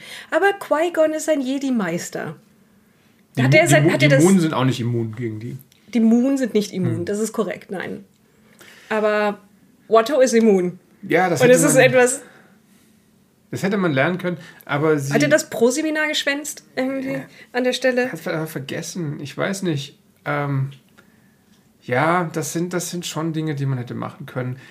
Und sagen wir mal so, wenn, wieso ist er nicht einfach zum nächsten Händler gegangen und hat gesagt, der Ja. kein Teutarianer ist, und hat gesagt, hey du, Twi'lek, ja, die auch nachgewiesenerweise nicht immun sind, gib mir 500.000 Credits. Damit ich von dem Teuderianer das Teil kaufen kann. Genau. Es hätte sehr viele andere Lösungen gegeben. Das ist wieder der Punkt mit, der Story musste in eine bestimmte Richtung gehen Ja, aber und wir, deswegen wie passiert gesagt, wir schreiben jetzt den Film nicht um. Nein. Ähm, aber es ist halt, ob absichtlich oder nicht, sie wirken nicht zwingend fähig, die Jedi. Außer was Akrobatik angeht. Und dieser, dieses ganze Konstrukt des Jedi-Ordens und wie die funktionieren und wie die aufgezogen werden und dergleichen. Also meine, ich weiß, es gibt Comics darüber, wie der Jedi-Orden entstanden ist, sonst irgendetwas. Ja. Aber ich finde, logisch leitet es sich daraus her, die Galaxis stellt gemeinsam fest, hm, es gibt einen kleinen, sehr kleinen Prozentsatz an Leuten, die auf diese übernatürliche Kraft zugreifen können und dadurch ziemlich mächtig werden als De deut Individuum. deutlich weniger als bewohnte Planeten in dieser Galaxis Ja. übrigens. Ne? Also wird irgendwann mal gesagt, es gibt nicht so viele Jedi. Ja, die überhaupt, also die Fähigkeit mitbringen, Ja. Jedi zu werden. Und die werden dann als Individuen sehr mächtig. Das Problem ist, dass diese, diese Fähigkeit oft damit einhergeht, dass sie auch sehr gefährlich werden können, weil sie emotional anfällig sind, beziehungsweise ihre Fähigkeiten emotional anfällig sind, wenn sie zu sehr verletzt werden, unter Druck gesetzt werden, wenn Leute, die ihnen nahestehen, unter Druck gesetzt werden, dann kippen die, drehen durch und machen schlimme Dinge. Ja, passiert immer wieder. Ja. Ja, passiert, passiert mit einer ziemlichen Regelmäßigkeit, wenn wir ehrlich sind. Also wir haben dieses Phänomen, Leute mit übernatürlichen Fähigkeiten können sehr mächtig werden, sind aber empfindlich. Dann könnte man entweder sagen, niemand darf jemals wieder die Macht lernen. Dann haben wir das Problem gar nicht erst, aber offensichtlich sind die Fähigkeiten zu wertvoll, als ganz darauf zu verzichten. Also richtet man ein System ein, in dem man die Leute versucht, davor zu bewahren, emotional angreifbar zu sein. Und so Ist entsteht der Jedi das- genau, das genau, ist der, ja. das ist die, das ist meine Weil Erklärung, wie es so entstanden sein muss. Offenbar versuchen die wirklich alle machtsensitiven Kinder in der Galaxis zu finden und da, was unmöglich ist, und dahin zu bringen. Sonst werden die, hätten wir auch viel mehr Datum, mehr Nachtschwestern und es gibt ja noch ganz viele in den Expand Universe und Legends äh, Kanon. Die Nachtschwestern sind Sekten immerhin an inzwischen Kanon. Ja, Sekten Kanon, an, Kanon. an, an äh, Machtnutzern, die keine Jedi sind. Wobei es früher war es ja gleichbedeutend. Ne? Also bevor die Prequels kamen, war es Jedi gleich Machtnutzer. Sith gibt es nicht wirklich dunkler Jedi. Dunkler Jedi, ja. Äh, wenn du die Macht hast, bist du automatisch Jedi, dass damit so eine strikte Ausbildung und diese ganzen Gebote einhergehen. Das kam erst mit den Prequels und ich bin mir auch sicher, dass George Lucas das auch nicht wusste, als er Yoda so Sachen hat sagen lassen wie du musst das und das machen, um Jedi zu sein und du bist der Letzte der Jedi und bla bla bla. Ja, ähm, weißt du, das ist, ich glaube, du hast gerade das, das Kernproblem des Films äh, erfasst. Die Figuren, um die es geht, von denen George Lucas wollte, dass es um sie geht, passen nicht zu, zu dem Plot des Films. Ein, ein völlig anderer Plot hätte Den Jedi-Orden wäre denen gerechter Ja. geworden. Wir hätten einen anderen Film sehen müssen, wo es um die Jedi geht, und wir hätten diesen Film haben können, in dem es um Padme und Palpatine geht. Ja. Und An- Anakin stolpert zwischen beiden Welten hin und her. Aber wir haben das Wir wollten bekommen. ja, genau, wir wollten den, den Film nicht umschreiben. Ich wollte nur sagen, so, so ist meine logische Herleitung, die Ja. aber nicht kanonisch ist, deswegen Fan-Theorie. Aber das bedeutet halt eben auch, dass Jedi von Natur aus eigentlich sehr zurückhaltende Charaktere sind, Mhm. die sehr ruhig sein müssen, weil Emotionen gefährlich sind für sie. Genau. Arme Leute. Andere wiederkehrende Themen, die ich habe, sind, und das ist wenig überraschend, für Moment etwas passen denn Qui-Gon und Obi-Wan in diese Definition? Ja, oder? Also Qui-Gon Ja. ist schon... ist planlos, aber zurückhaltend und auch Obi-Wan hat eine relativ große Selbstkontrolle. Aber wir haben tatsächlich einen Moment, wo er ja durchdreht, als sein Meister stirbt. Ja. Und dann die Wut durchkommt. Also wir sehen, dass Obi-Wan durchaus anfällig ist dafür, Mhm. aber er kriegt die Kontrolle zurück. Das ist das einzige Mal, glaube ich, Ja. in ähm, In allem. allem, was Obi-Wan mal, mal durchdreht und ihm das auch hilft tatsächlich. Naja, zumindest kurzfristig. Ähm, ja, und worauf, worauf wollen wir hinaus gerade? Dass nicht emotionale Figuren schwer sind zu vermitteln als die Personen, die die Geschichte erzählen. Als Leute, mit denen man Ja, ja, vor allem, wenn du nichts hast, was es auflockert. Ne? Also du hast Jar Jar, der es auflockert, aber du hast halt Aber der funktioniert. Du hast halt in, in, den, in den. Originalfilmen, auch wenn Luke irgendwann sehr ruhig wird, hast du ja immer noch Han als Gegenpol. Mhm. Und auch Leia ist ja sehr emotional. Und, aber Leia hat trotzdem den Plan. Ne? Also, du sagst ja, Qui-Gon ist nicht emotional, er ist ruhig, aber er hat keinen Plan. Und das ist eine seltsame Mischung. Ja. Aber improvisiert sich von, von Der ist in Lösung zu Lösung. Das ist eher so ein Jack. Sparrow-Herangehensweise. Er ist eigentlich ein Chaot. Nur mit weniger Rumgezappel. Ja. Also er, er, er lässt halt, er vertraut auf die Macht. Zu seinem Glück existiert er in einem Universum, wo das wirklich so ist. Ja. In der realen Welt wäre ein Typ, der halt irgendwann ohne Wohnung und Familie auf der Straße landet und sich fragt, was passiert ist. Er sagt ja immer, ich- zweimal in dem Film, glaube ich, vertrau auf die lebendige Macht. Mhm. Und ich wusste nie so richtig, was das ist, aber ich glaube, das ist einfach das, wie er, wie er, wie sein, wie er tickt. Ne? Ja. Also, ich mache irgendwas mit der Macht und das wird mir schon irgendwie. Oh, das wird schon, wird, schon, wird schon alles am Ende so rauskommen, wie es sein Ja. soll. Oh, ich bin tot. Hm, Mist. Aber ich wollte zu, genau, ich wollte zum nächsten Punkt, der etwas ist, was sich ähm, irgendwie durchzieht. Und der ist furchtbar offensichtlich, aber ich wollte ihn trotzdem sagen, Fahrzeuge Ja. sind ausgesprochen wichtig. Also in diesem Film weniger als Charaktere. Also in der Originaltrilogie haben wir ja Fahrzeuge, die wirklich sozusagen als Identifikationsfiguren funktionieren. Aber trotzdem dreht Mhm. Alle sich ja. wirklich sehr viel um Fahrzeuge in Star Wars-Filmen. Einer der wichtigsten Plotpunkte ist, ein Teil unseres Schiffes ist kaputt. Wir, Jar Jar hat ein Todesurteil dafür bekommen, dass er das Bongo von ja, seinem von Chef Boss- gecrashed Boss hat. Nass, ja, ja. Boss Nass ist noch so ein Problem für viele. Boss Nass, das ist- verstehe ich auch. Boss Nass ist wirklich nervig. Was, also ich meine, das ist schon echt hart, eine Kultur, die dir das Todesurteil gibt, weil du einen Blechschaden produziert hast. Ey, und das sind die Guten. Ja? Also Ja. Das, beim Imperium würdest du vielleicht, also wenn, wenn du Palpatine Speeder gegen die Wand fährst, wirst du wahrscheinlich da auch hingerichtet, ne? Aber Boss Nass ist ja, steht dem nichts nach. Ja. Oder erst wird er verbannt und dann kommt er wieder und dann drohen sie ihm mit der Todesstrafe. Aber Ja. das ist schon nicht cool. Also nee, das, ich möchte auch in der Gesellschaft nicht leben. Und illegale Rennen und dergleichen. Also, George Lucas mag Fahrzeuge. Mhm. George Lucas mag coole Fahrzeuge und Dinge, die sich darum drehen. Und, aber immerhin wird noch niemand in schlimme Dinge reingezogen, weil er falsch geparkt hat.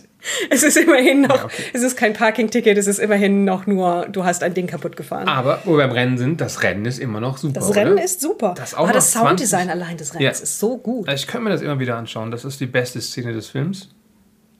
Es ist tatsächlich nämlich auch, auch eine der wenigen Szenen des Films, wo du immer weißt, wo deine Aufmerksamkeit sein soll und wo du immer weißt, was passiert und mhm. wer sich wo befindet. Was tatsächlich für den Rest des Films nicht immer gilt, beziehungsweise für den größten Teil nicht. Das ist auch eine meiner Notizen dass zu viel in jedem Frame passiert. Mhm. Dass du ganz ja, selten tatsächlich durch eine Einstellung, durch eine Szene, durch einen Frame geleitet wirst mit einem klaren Fokuspunkt, sondern stattdessen dein Blick hin und her flittet, weil über irgendwas sich bewegt und irgendwo ja. angegeben wird mit, das war für uns technisch möglich und das haben wir hier noch gemacht und du nicht weißt tatsächlich, was ist jetzt das Ding, was wichtig ist in dem Moment. Aber in dem ganzen Rennen, das funktioniert in den Originalfilmen hat er äh, das öfter gemacht, um Dinge zu verstecken. Ne? Also ja. zum Beispiel Tatooine ist ja wirklich, ist ja kein Set gewesen, sondern das war wirklich eine Stadt, wo sie halt Deko hingestellt haben, damit es nach, nach fremden Planeten aussieht. Und dann hat er halt oft irgendwo was durchs Bild laufen lassen, um von was abzulenken. Und das ist jetzt hier übertrieben. Ja. Und leider hat sich das auf viele Fanfilme auch übertragen. Ne? Also wenn diese, diese After Effects Filme, sage ich immer, die Uff. komplett von einem Greenscreen gedreht wurden, wo es Uff. eigentlich nur Nahaufnahmen gibt, wo Leute immer nur bis zur Schulter im Bild sind. Und dann wird aber im Hintergrund alles mit Raumschiffen vollgeballert und After Effects rein und dann weißt du auch nicht mehr, was ist jetzt eigentlich. Das ist keine, keine Filmkunst, ne? Das ist einfach nur Leuten Dinge ins Gesicht werfen, damit sie Abgelenkt blinkende sind, ja. Bilder, blinkende Lichter haben. Damit sie ein guter denken, Kameramann kann, mit, kann aus einem Feldweg ein gutes Bild machen. Ne? Mhm. Ein Feldweg, wo, wo ein Hund durchläuft, da kann das episch inszenieren. Ja. Und das ist, wie gesagt, wir hatten es ja vorhin schon mit, dass die Kameraeinstellungen oft einfach sehr safe sind. Mhm.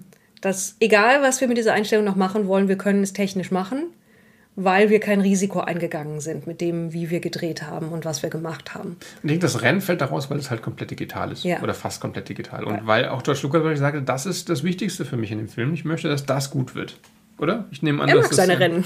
Ja, ja, klar. Und es ist wirklich toll. Also, das war auch das beste Spiel damals, das Star Wars Racer, ähm, wo man das alles nachspielen konnte. Und noch viele andere Rennen. Das war super. Nie gespielt.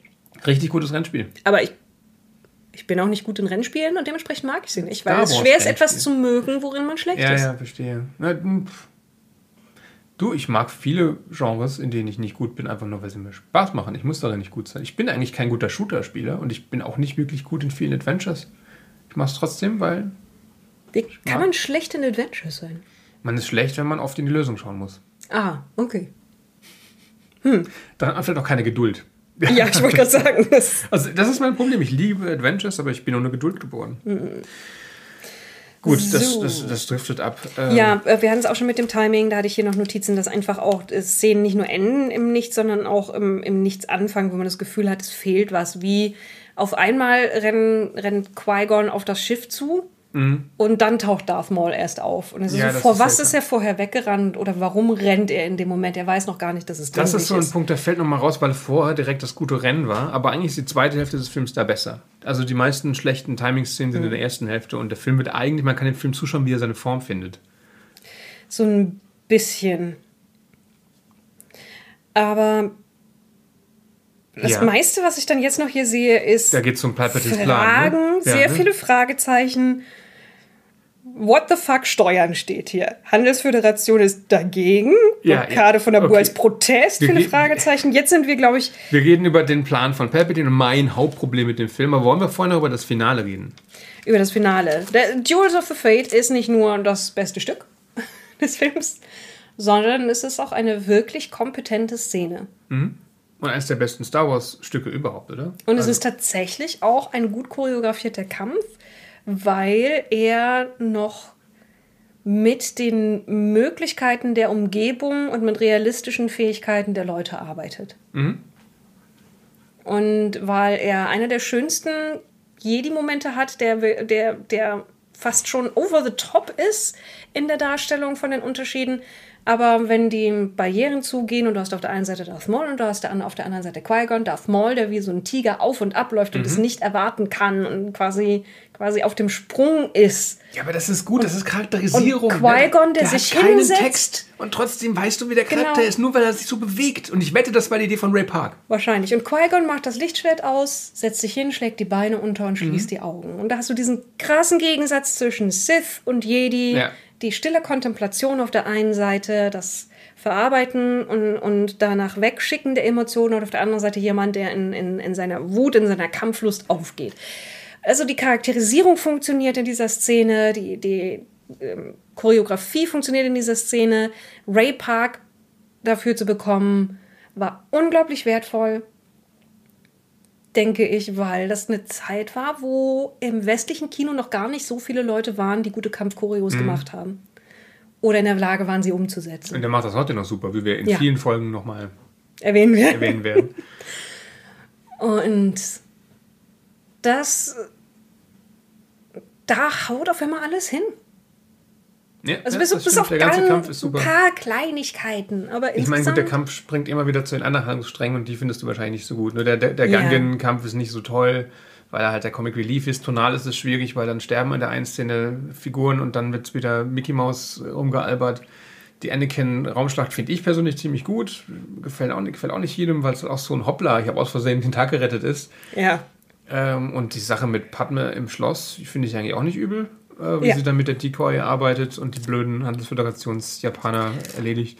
Oh, Aber äh, genau, übrigens auch ein, ein Punkt, der sich durch Star Wars konsequent durchzieht. Leute haben in überraschenden Momenten Grapple Guns. Ich glaube, das leitet sich daraus herab, dass irgendjemand in dieser Galaxis beschlossen hat, dass Geländer für Weicheier sind. genau. es überall tiefe Abgründe geben muss und dass man fliegende Autos am besten ohne Verdeck und Sicherheitsgurt macht. Ja. Und deswegen haben alle Leute gesagt, okay, wenn unsere Galaxis schon so unglaublich gefährlich ist, was ihre Transportmöglichkeiten, ihre Stege, Wege und Abgründe angeht, dann sollte jeder eine Grapple Gun dabei haben. Ja, das hat der Imperator gesagt. Deswegen hat er jedem Stormtrooper eins in seinen Gürtel gegeben. Deswegen hat Luke das ja in Episode Und, 4. und, und Chief Palpatine hat sich das abgeguckt von Amidala und ihrer Leibwache, die, deren Plan unter anderem besteht, genau, dass und deswegen Guns ist er nicht gestorben in Episode 6 und ist er eine Grapple, Gun Gun nochmal aus dem Abgrund rausgekommen. Ja, Das- ja, das hat er unter der Robe. Das erklärt sehr vieles. Palpatine trägt halt gerne Storm, Stormtrooper ähm, Gürtel unter der Robe. Die wer nicht, die sind sehr praktisch. Ja. Aber Ich kann alle meine Schlüssel dran festmachen. So. das ist, das ist noch so ein Problem, das ich mit dem Charakter von Qui-Gon habe, weil du gerade sagst, er ist in sich, er ruht in sich. Ne? Mhm. Also ich mag den Charakter, ähm, aber ich finde ihn nicht rund. Weil es heißt immer, er ist rebellisch. Er will Dinge ändern. Er ist, er ist deswegen nicht im, im Rat, weil er alles hinterfragt. ich glaube, er ist eher nicht im Aber- Rat, weil Er, er ist ihm nicht im Rat, weil er, weil er engstirnig ist, glaube ich. Weil er stur ist. Aber nicht, weil er Dinge hinterfragt. er ist schon allein nicht im Rat, weil er wahrscheinlich nicht in der Lage wäre, das die, die, die zweiseitige Formulare auszufüllen, weil er nach zwei Fragen den Faden verloren hat Ja, und was und dann anderes würde er macht. den Typen, dem das Formular gegeben hat, irgendwie verarschen, ja. damit. Eine Geste machen Du und willst das sagen, Formular für mich du willst das Formular für mich ausfüllen. Dann sagt er, ich bin auch ein Jedi-Meister, mein Freund. Das funktioniert bei mir nicht. Und das, ah, das Proseminar habe ich verpasst. Hast du einen Sklaven nicht, Jakob? Nein. Guck mal, das ist nämlich mein Punkt. Ähm, du sagst ja, er ruht in sich, Mhm. ja? Die Jedi ruhen in sich, die Jedi sind konservative Kräfte. Ja. Die Jedi wollen die Galaxis bewahren, sie wollen nichts ändern.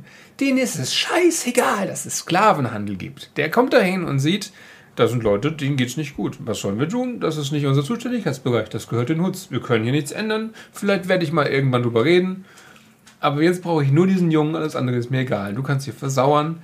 Ich habe nicht in meiner Agenda, die Galaxis zu einem besseren Ort zu machen, jenseits meiner direkten Befehle. Genau, ich will dieses Kind auch nur, weil er was Besonderes für mich ist. Und Genau, weil, für meine, ja, für, für meine, meine, Pläne Vision, ja, und meine für die Karriere. lebendige Macht, was weiß ich, die Macht sagt mir, ich soll den. Aber eigentlich will ich nichts ändern. Die Sith wollen eine ganze Menge ändern, ja, nicht zum Guten unbedingt. ähm, aber erstmal sind die Jedi ja der Status quo und haben, die kriegen den Arsch nicht hoch, was zu ändern. Und ich finde, das kann man, das ist natürlich das Problem, das die Jedi haben und das soll, so sollten sie auch nicht dauerhaft sein. Ich finde es gut, dass sie den Arsch dann aufgerissen bekommen ne? und dann eine neue Generation Jedi vielleicht Eine bessere Chance vielleicht hat. eine bessere Chance hat, die sie dann leider nicht bekommen. Aha.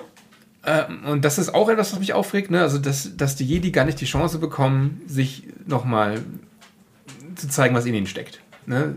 In den Sequels. Aber darüber reden wir heute nicht.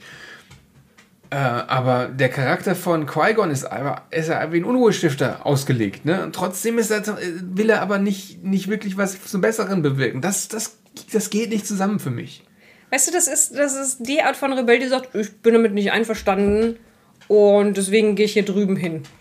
Weißt du, wenn ja, der ändert nichts, ihr sagt einfach nur, ja, dann, dann, dann bin ich bei euch wohl so semi raus, aber auch nicht richtig. Ist in Ordnung, Emily? Ja? Gesundheit. Okay.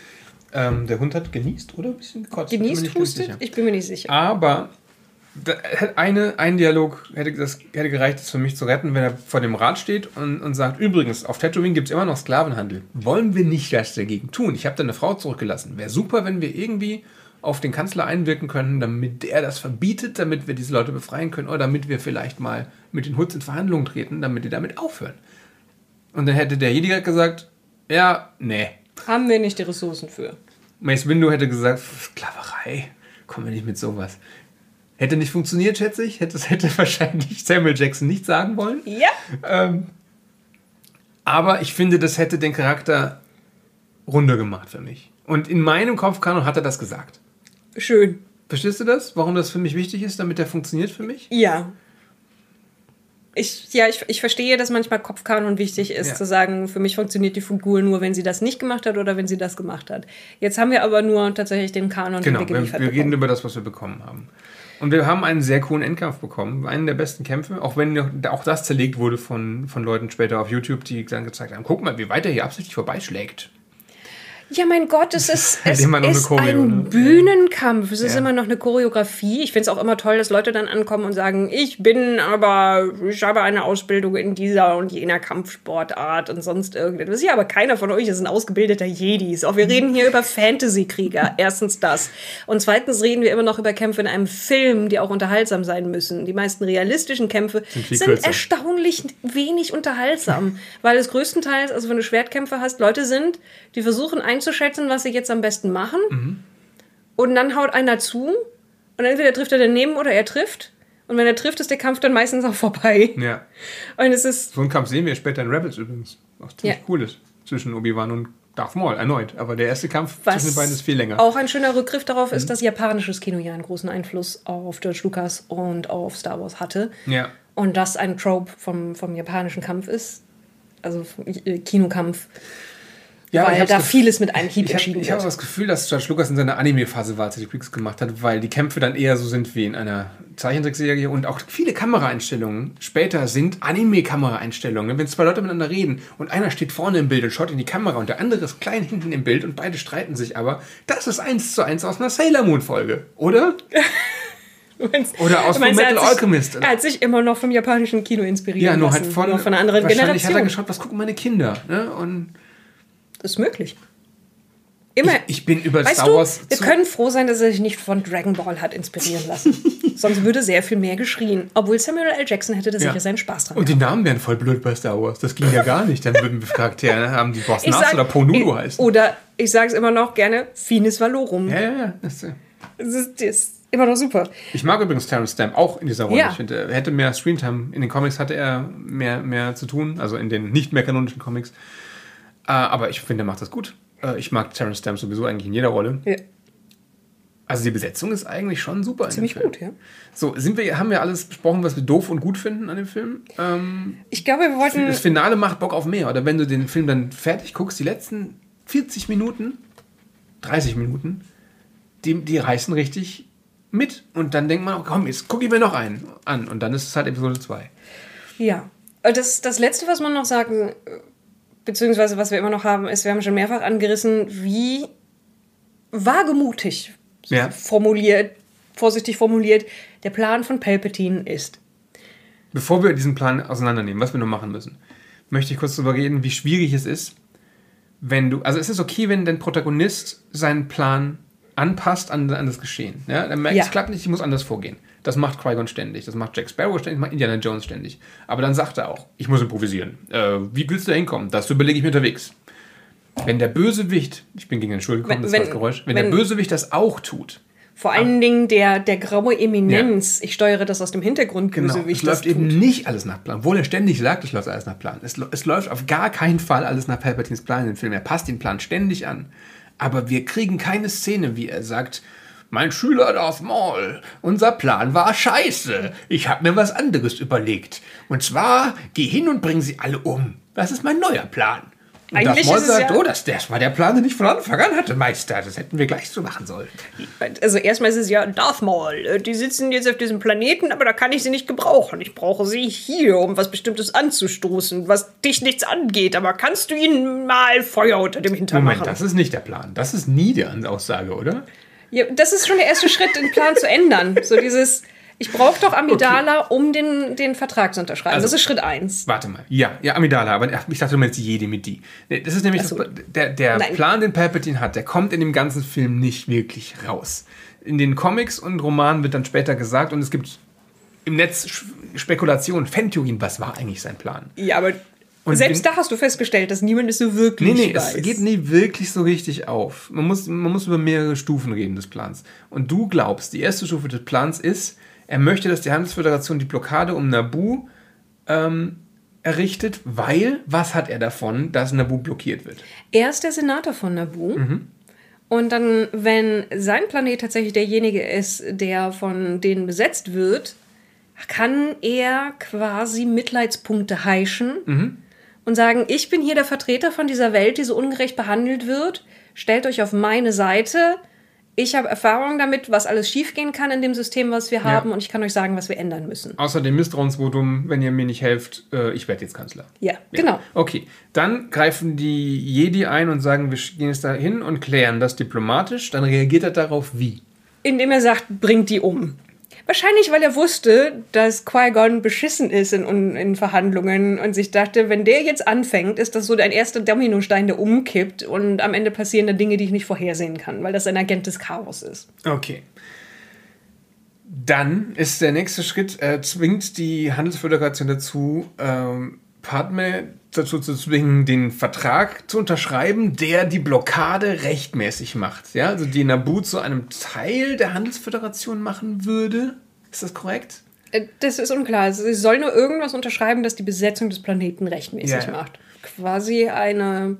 Also ich weiß nicht, ob das ein äh, Ja ist okay oder ein Wir ergeben uns bedingungslos ist. Und die Fantheorie dazu ist, wenn er damit durchkommt und Naboo dann damit unter der Kontrolle der Handelsföderation steht, hat er den Anfang einer Separatistenbewegung. Und dann macht er das beim nächsten Planeten, bis sich eine Spaltung in der Galaxis zeigt und dann kann er den Krieg anzetteln. Finde ich auch schon weit hergeholt. Man könnte sagen, dass er einfach Dinge macht und dann irgendwie mehrere Pläne hat, wie es von dort aus weitergehen kann. Na, jedenfalls dann entkommt Padme mit den Jedi. Und dann sehen wir eine Szene, wie ähm, er zu Darth Maul sagt, du musst Padme, also du musst Amidala einfangen, damit sie den Vertrag unterschreibt. Es ist immer noch, die Jedi sind egal. Es geht ihm darum, dass diese Frau gefasst wird, damit sie diesen scheiß Vertrag unterschreibt. Und da ist sie schon auf dem Weg nach Coruscant. Ne? Also ich weiß nicht, ob er das schon weiß. Ich glaube, er weiß, dass sie unterwegs Er schickt die nach Tatooine. Ne? Ja. Er schickt die nach Tatooine, um sie zurück nach Naboo zu schleifen. Dabei weiß er, dass sie nach, nach Coruscant unterwegs ist, oder vermutet es zumindest. Also ist die Frage, was hat er denn jetzt noch davon? I- Immer noch dieses Festhalten an diesem Plan, von dem wir nicht so richtig wissen, warum. Warum muss sie den Vertrag unterschreiben? Deswegen sage ich ja, er hat, äh, er hat Darth Maul dahin geschickt mit der Aussage, macht den einfach Feuer unter dem Hintern. Ich habe nicht die Geduld zu warten. Ja, okay. Und alle anderen zu sagen, ihr dürft jetzt noch nichts Schlimmes auf dem Planeten anstellen, haltet mal die Füße ruhig. Ich weiß nicht, ob ihr Füße habt, ihr Naimoidianer. Ihr habt immer so lange Roben an. Also wo auch immer ihr geht, haltet es ruhig. Ich sorge dafür, dass das alles wieder in Bewegung kommt. Guck mal, die sind unfähig, von, von Tatooine von alleine wieder loszukommen. Mach denen einfach mal klar, dass sie sich beeilen müssen, weil hier ist noch eine andere Bedrohung. So. Ähm, sonst kann ich es mir nicht erklären. Aber wir machen hier schon eine aber- Menge Arbeit, Ja, die ja, ja, ja. Palpatine nicht gemacht hat, Aber, nämlich mal, tatsächlich aber- nachzudenken. Aber dann kommen die ja nach, nach Coruscant, ja, Ja. und es spielt voll in seine Karten, dass sie sie nach. Coruscant bringen. Und dann macht Amidala das auf sein Einwirken, was er will, nämlich sie stellt das Misstrauensvotum. Und dann geht sie zurück nach Naboo, ja? Und dann könnte es ihm doch eigentlich egal sein. Dann hat er doch, was er will. Aber dann sagt er zu Darth Maul, reiß denen mal nach und bring sie alle um. weil er dann gemerkt hat, dass sie das Kind der Prophezeiung gefunden haben. Das hat er da schon gemerkt?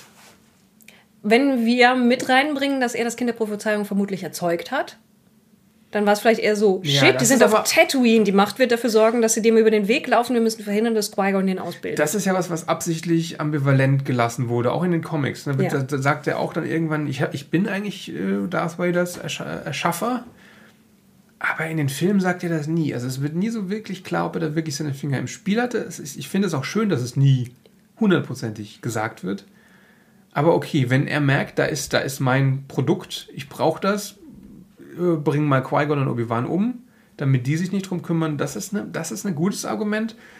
Aber ich weiß nicht, ob das das war, was George Lucas damals als Grund dafür ins Oder, andere Möglichkeit, zu dem Zeitpunkt ist auf einmal Count Dooku zu ihm gekommen und hat gesagt, hey, äh, ich würde gerne bei eurer Sache mitmachen und ich bin schon voll ausgebildet und ich habe sehr gute politische Beziehungen und die Leute vertrauen mir und ich habe dieses adelige Auftreten und diese tolle Nase und diese tolle Und Stimme. dann sagt Palpatine, ich Also- habe ja schon einen Und dann Schüler. Palpatine, sagt Palpatine, shit, aber wir dürfen immer nur zwei sein als Sith. Das ist echt problematisch. Weißt du was? Ich schicke jetzt meinen Schüler los in einen Kampf, den er nicht gewinnen kann. Deal? Deal. Laut dem alten Kanon, ähm, nee, der, der Darth Plagueis-Roman ist, glaube ich, schon ein neuer Kanon, bringt er Darth Plagueis während Episode 1 um. Also zwischen, er wird Kanzler und äh, dem, der, der Schlussszene bringt er Darth Plagueis um und er ist noch sehr Schüler von Darth Plagueis während Episode 1 und hat Darth Maul schon als illegitimen Schüler. Das ist aber, also niemand hält sich hier an irgendwelche Regeln. Weder die Sith noch Boah, die, die. Sith halten sich nicht an Regeln, das ist ja krass. Ja, nicht mal die eigenen.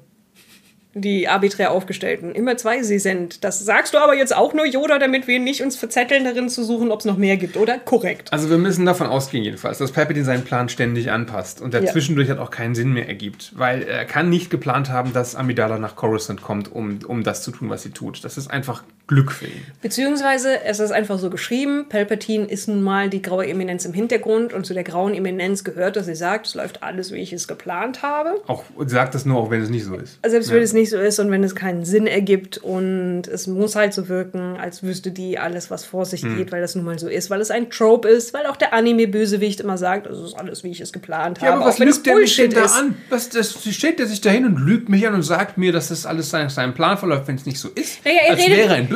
Er redet der ja zu anlügt. dir als Nico, Ja. als ein Archetyp, als ein Klischee. Mhm. Und dann lügt er ja nicht. Sondern er sagt, ich bin ein Klischee. Ich bin das Klischee, dass ich immer mehr weiß als die Mein ist in ihr Protagonisten. Notizbuch gestoßen, in, Ja. in der Aufregung über Mein Klischee, Palpatine. mein Klischee ist, dass ich immer mehr weiß als die Protagonisten. Das ist jetzt, das kannst du hinterfragen und das ist vielleicht auch nicht realistisch, aber ich bin auch keine realistische Figur.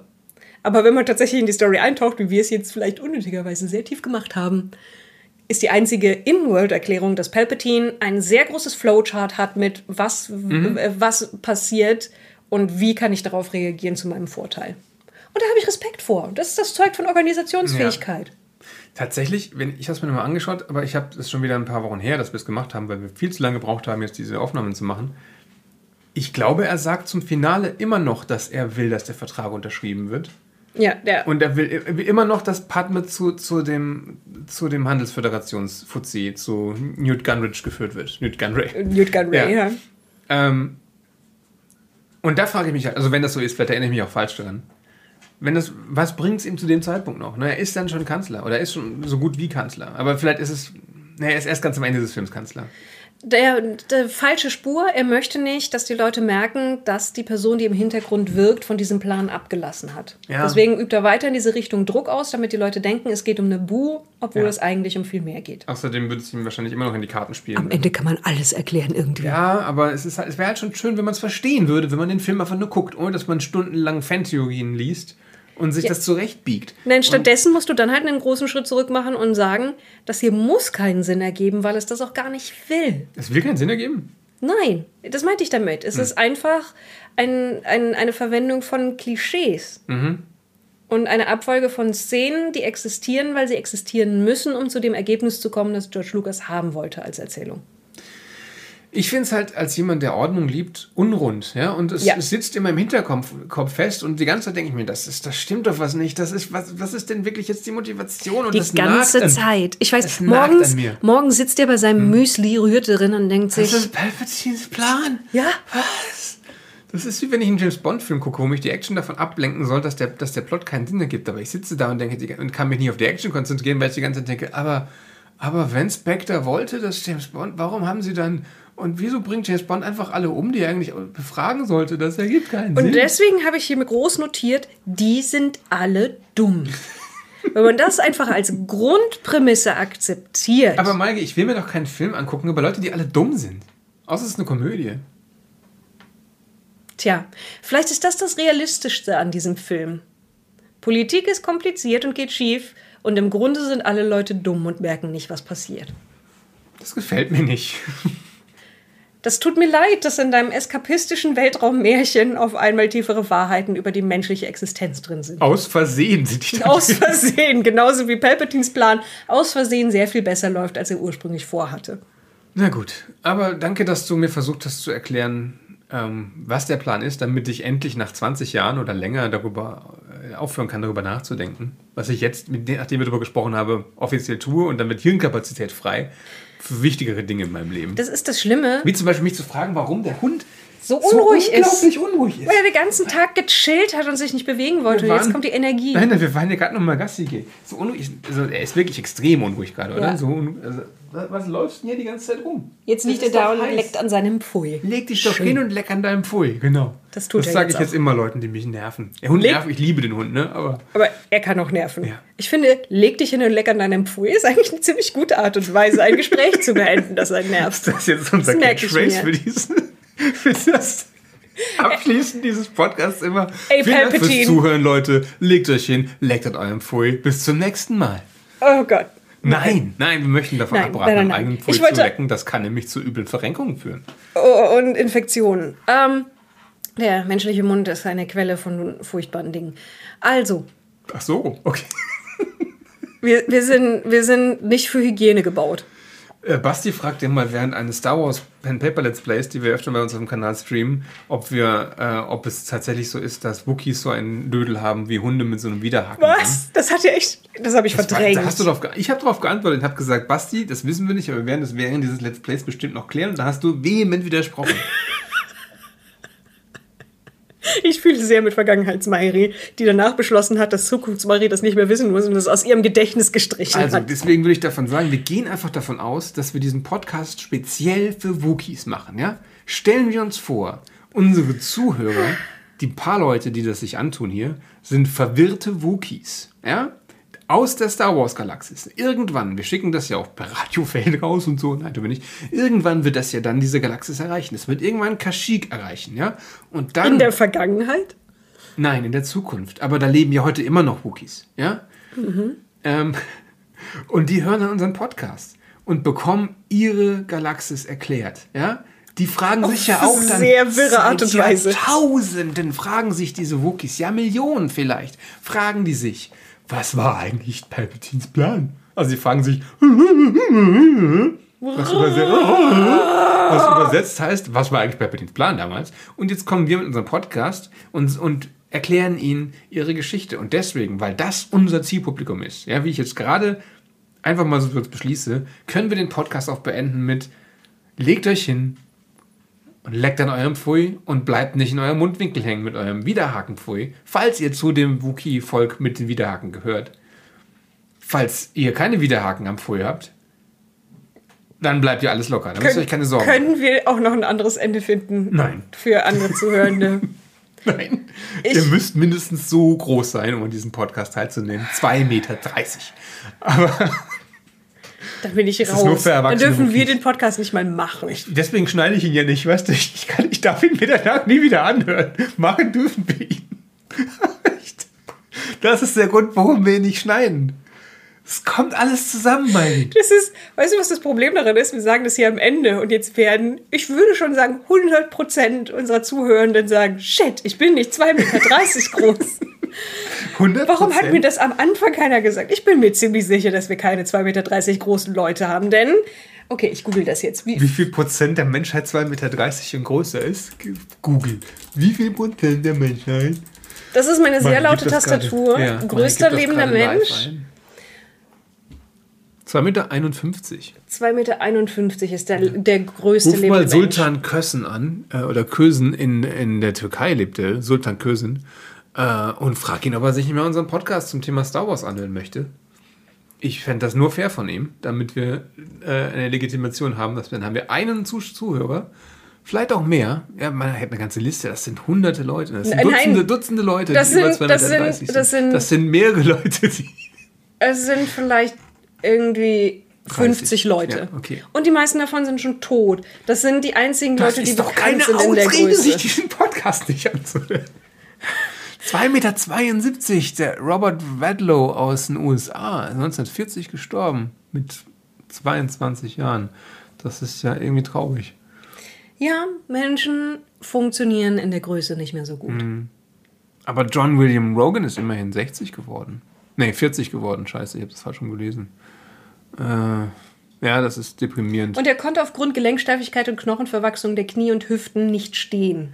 Schön, dass wir auf so einer, einer, einer tollen äh, positiven Note hier enden. Ich wollte eigentlich, und dann kamst du auf einmal mit Wookie-Penissen, Ich, ich, Auf Basti kam folgender Note- das nur zitiert, ja. auf folgender Note enden, dass ich eine Neigung dazu habe, zu analysieren, was Bösewichter machen und wie man es besser machen könnte.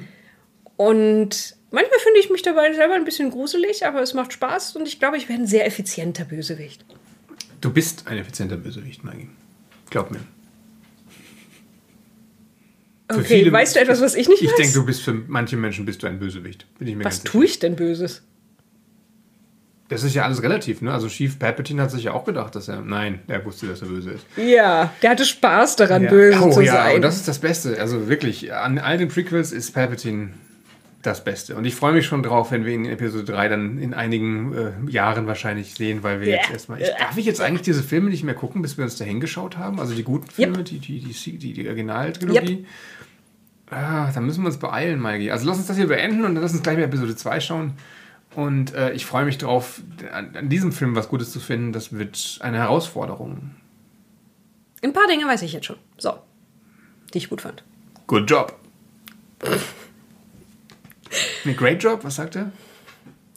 Ich glaube, er sagt good job, aber Ja. Wir, werden's, wir werden es uns jetzt anschauen und herausfinden.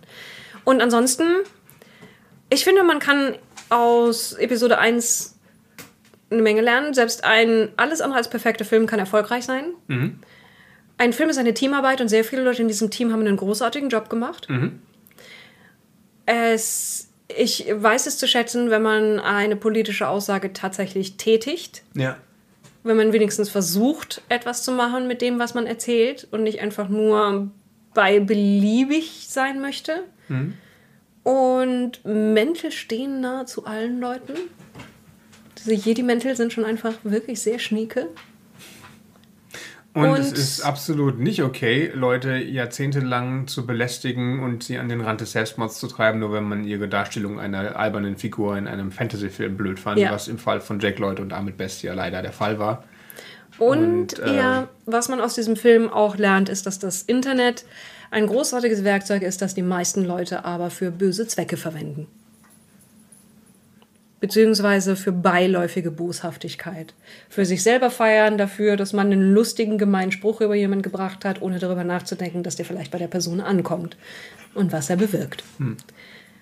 Und das ist jetzt vielleicht weniger schlimm als Wookie-Penisse, aber vielleicht auch nicht die aufmunterndste Note, um diesen Podcast zu beenden. Aber durchaus einer, der in, wenn wir über Star Wars reden, immer wieder auftauchen wird, nämlich Ja. wie Popkultur inzwischen zu einem bemerkenswert ernsten Teil von Identität, Diskussion und auch Negatividentität geworden ist. Durch Abgrenzung und durch Niedermachen von anderen Aspekten. Ja, da hast du was Wichtiges und Richtiges gesagt. Früher, und ich erinnere mich an diese Zeiten noch vor dem Internet, hast du solche Gespräche nur an der Ladentheke vom Comicladen oder vom Rollenspielladen geführt oder auf dem Schulhof oder in der Studentenbude. Und Und da war es, glaube ich, einfach nicht so schädlich. Ja, vor allem die, die Drehbuchautoren, die RegisseurInnen, die DarstellerInnen und dergleichen haben das dann ja nicht gehört. Aber was du ins Internet schreibst, kann rein theoretisch bei jedem Endgerät, das auf das Internet zugreifen kann, ankommen. Wird es häufig dann auch. wegen Verstärkungsmechanismen, die dafür sorgen, dass das mit dem meisten Potenzial dafür, Leute wütend zu machen, auch tatsächlich dort ankommt, wo es Leute wütend macht.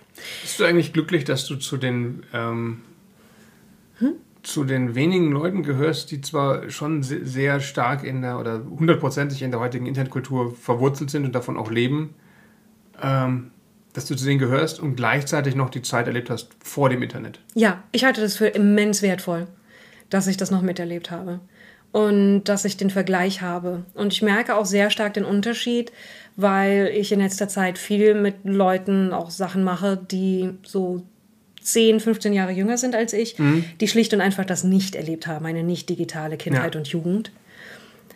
Dass da wirklich Unterschiede sind, die schwer zu überbrücken sind.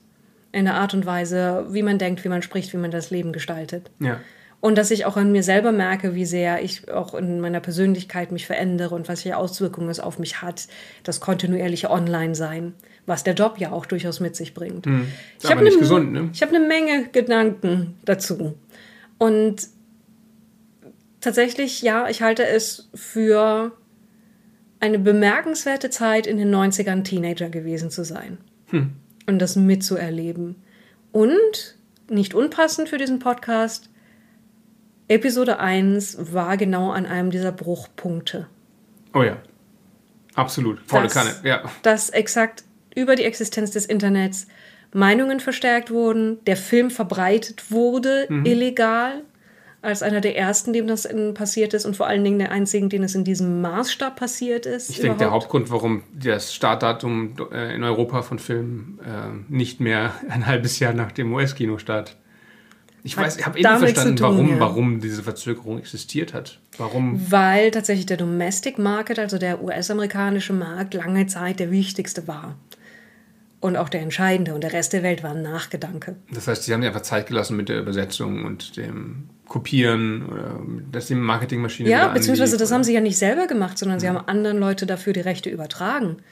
Naja. Und teilweise dann die Sachen erst aus der Hand gegeben, Ist so- auch so- aus technischen Gründen, wenn das dann halt eben in den USA schon gelaufen ist. Auch so ein Elitengedanke. Das muss erstmal ein halbes Jahr in den USA laufen, bevor der Rest der Welt es sehen darf. Oder? Möglicherweise ist da auch ein bisschen America First mit Ja, drin. ja, Aber ich ja. glaube, es hat auch damit zu tun, dass tatsächlich physische Dinge geschickt und verarbeitet werden müssen und existieren Ja. müssen.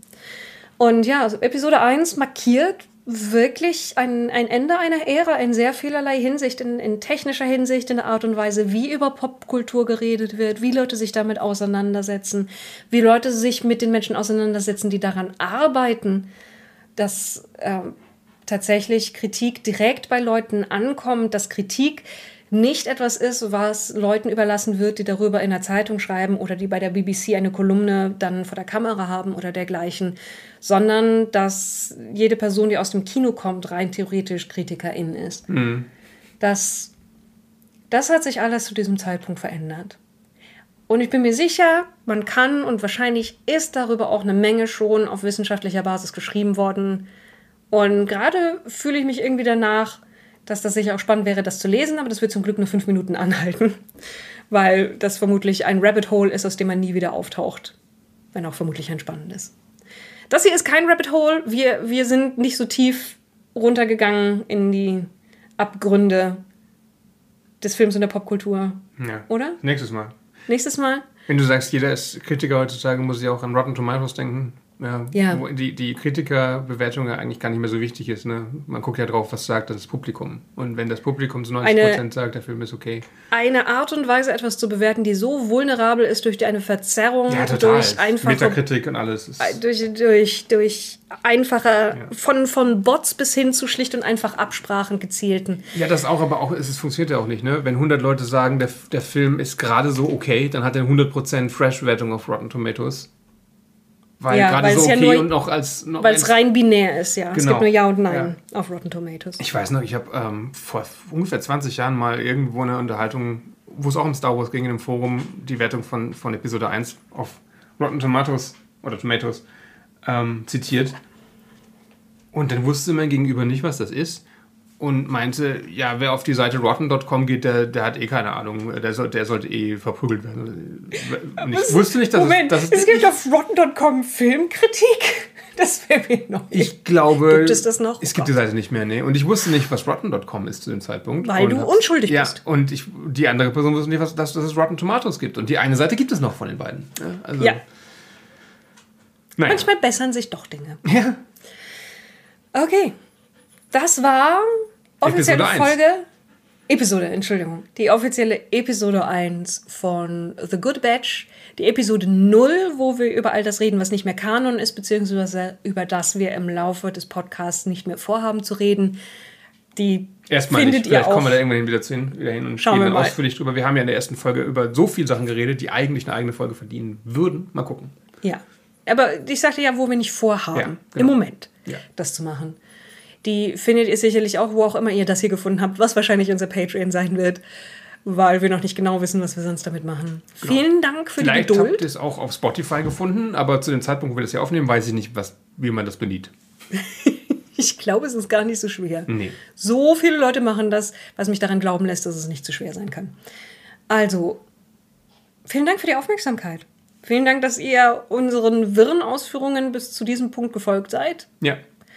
Und unsere Streits darüber, wie man am besten eine Story zusammenfasst. Das war kein Streit. Ihr habt vielleicht gemerkt, dass wir nicht zwingend ein Konzept hatten, bevor wir losgelegt haben, beziehungsweise unser Konzept war, Nico guckte hin und sagte, oh, du hast Aufzeichnung, ich nicht. Dann hast du ja wahrscheinlich so etwas wie eine Reihenfolge von dem, was wir machen und hat dann jedes Mal, wenn ich gesagt habe, lass uns jetzt reden, über X widersprochen. Entschuldigung. Du bist Qui-Gon, ja? Machen wir, Du jetzt, gehst mit dem Flow. machen wir jetzt schon eine Review von unserem eigenen Podcast? Ja. Wow, das ist Meta. Absolut. Ich würde sagen, legt euch hin, legt an eurem Pfui. Und schönen wenn, dann Abend. sollt ihr eine Review von unserem Podcast machen, was ihr sicherlich in irgendeiner Form als Kommentar tun könnt. Macht's gut, passt auf euch auf. Wegen mir leckt an eurem Pfui, wenn ihr dazu in der Lage seid, was auch immer das bei euch heißt. Und bis zu Episode 2. Bis dann. Ciao.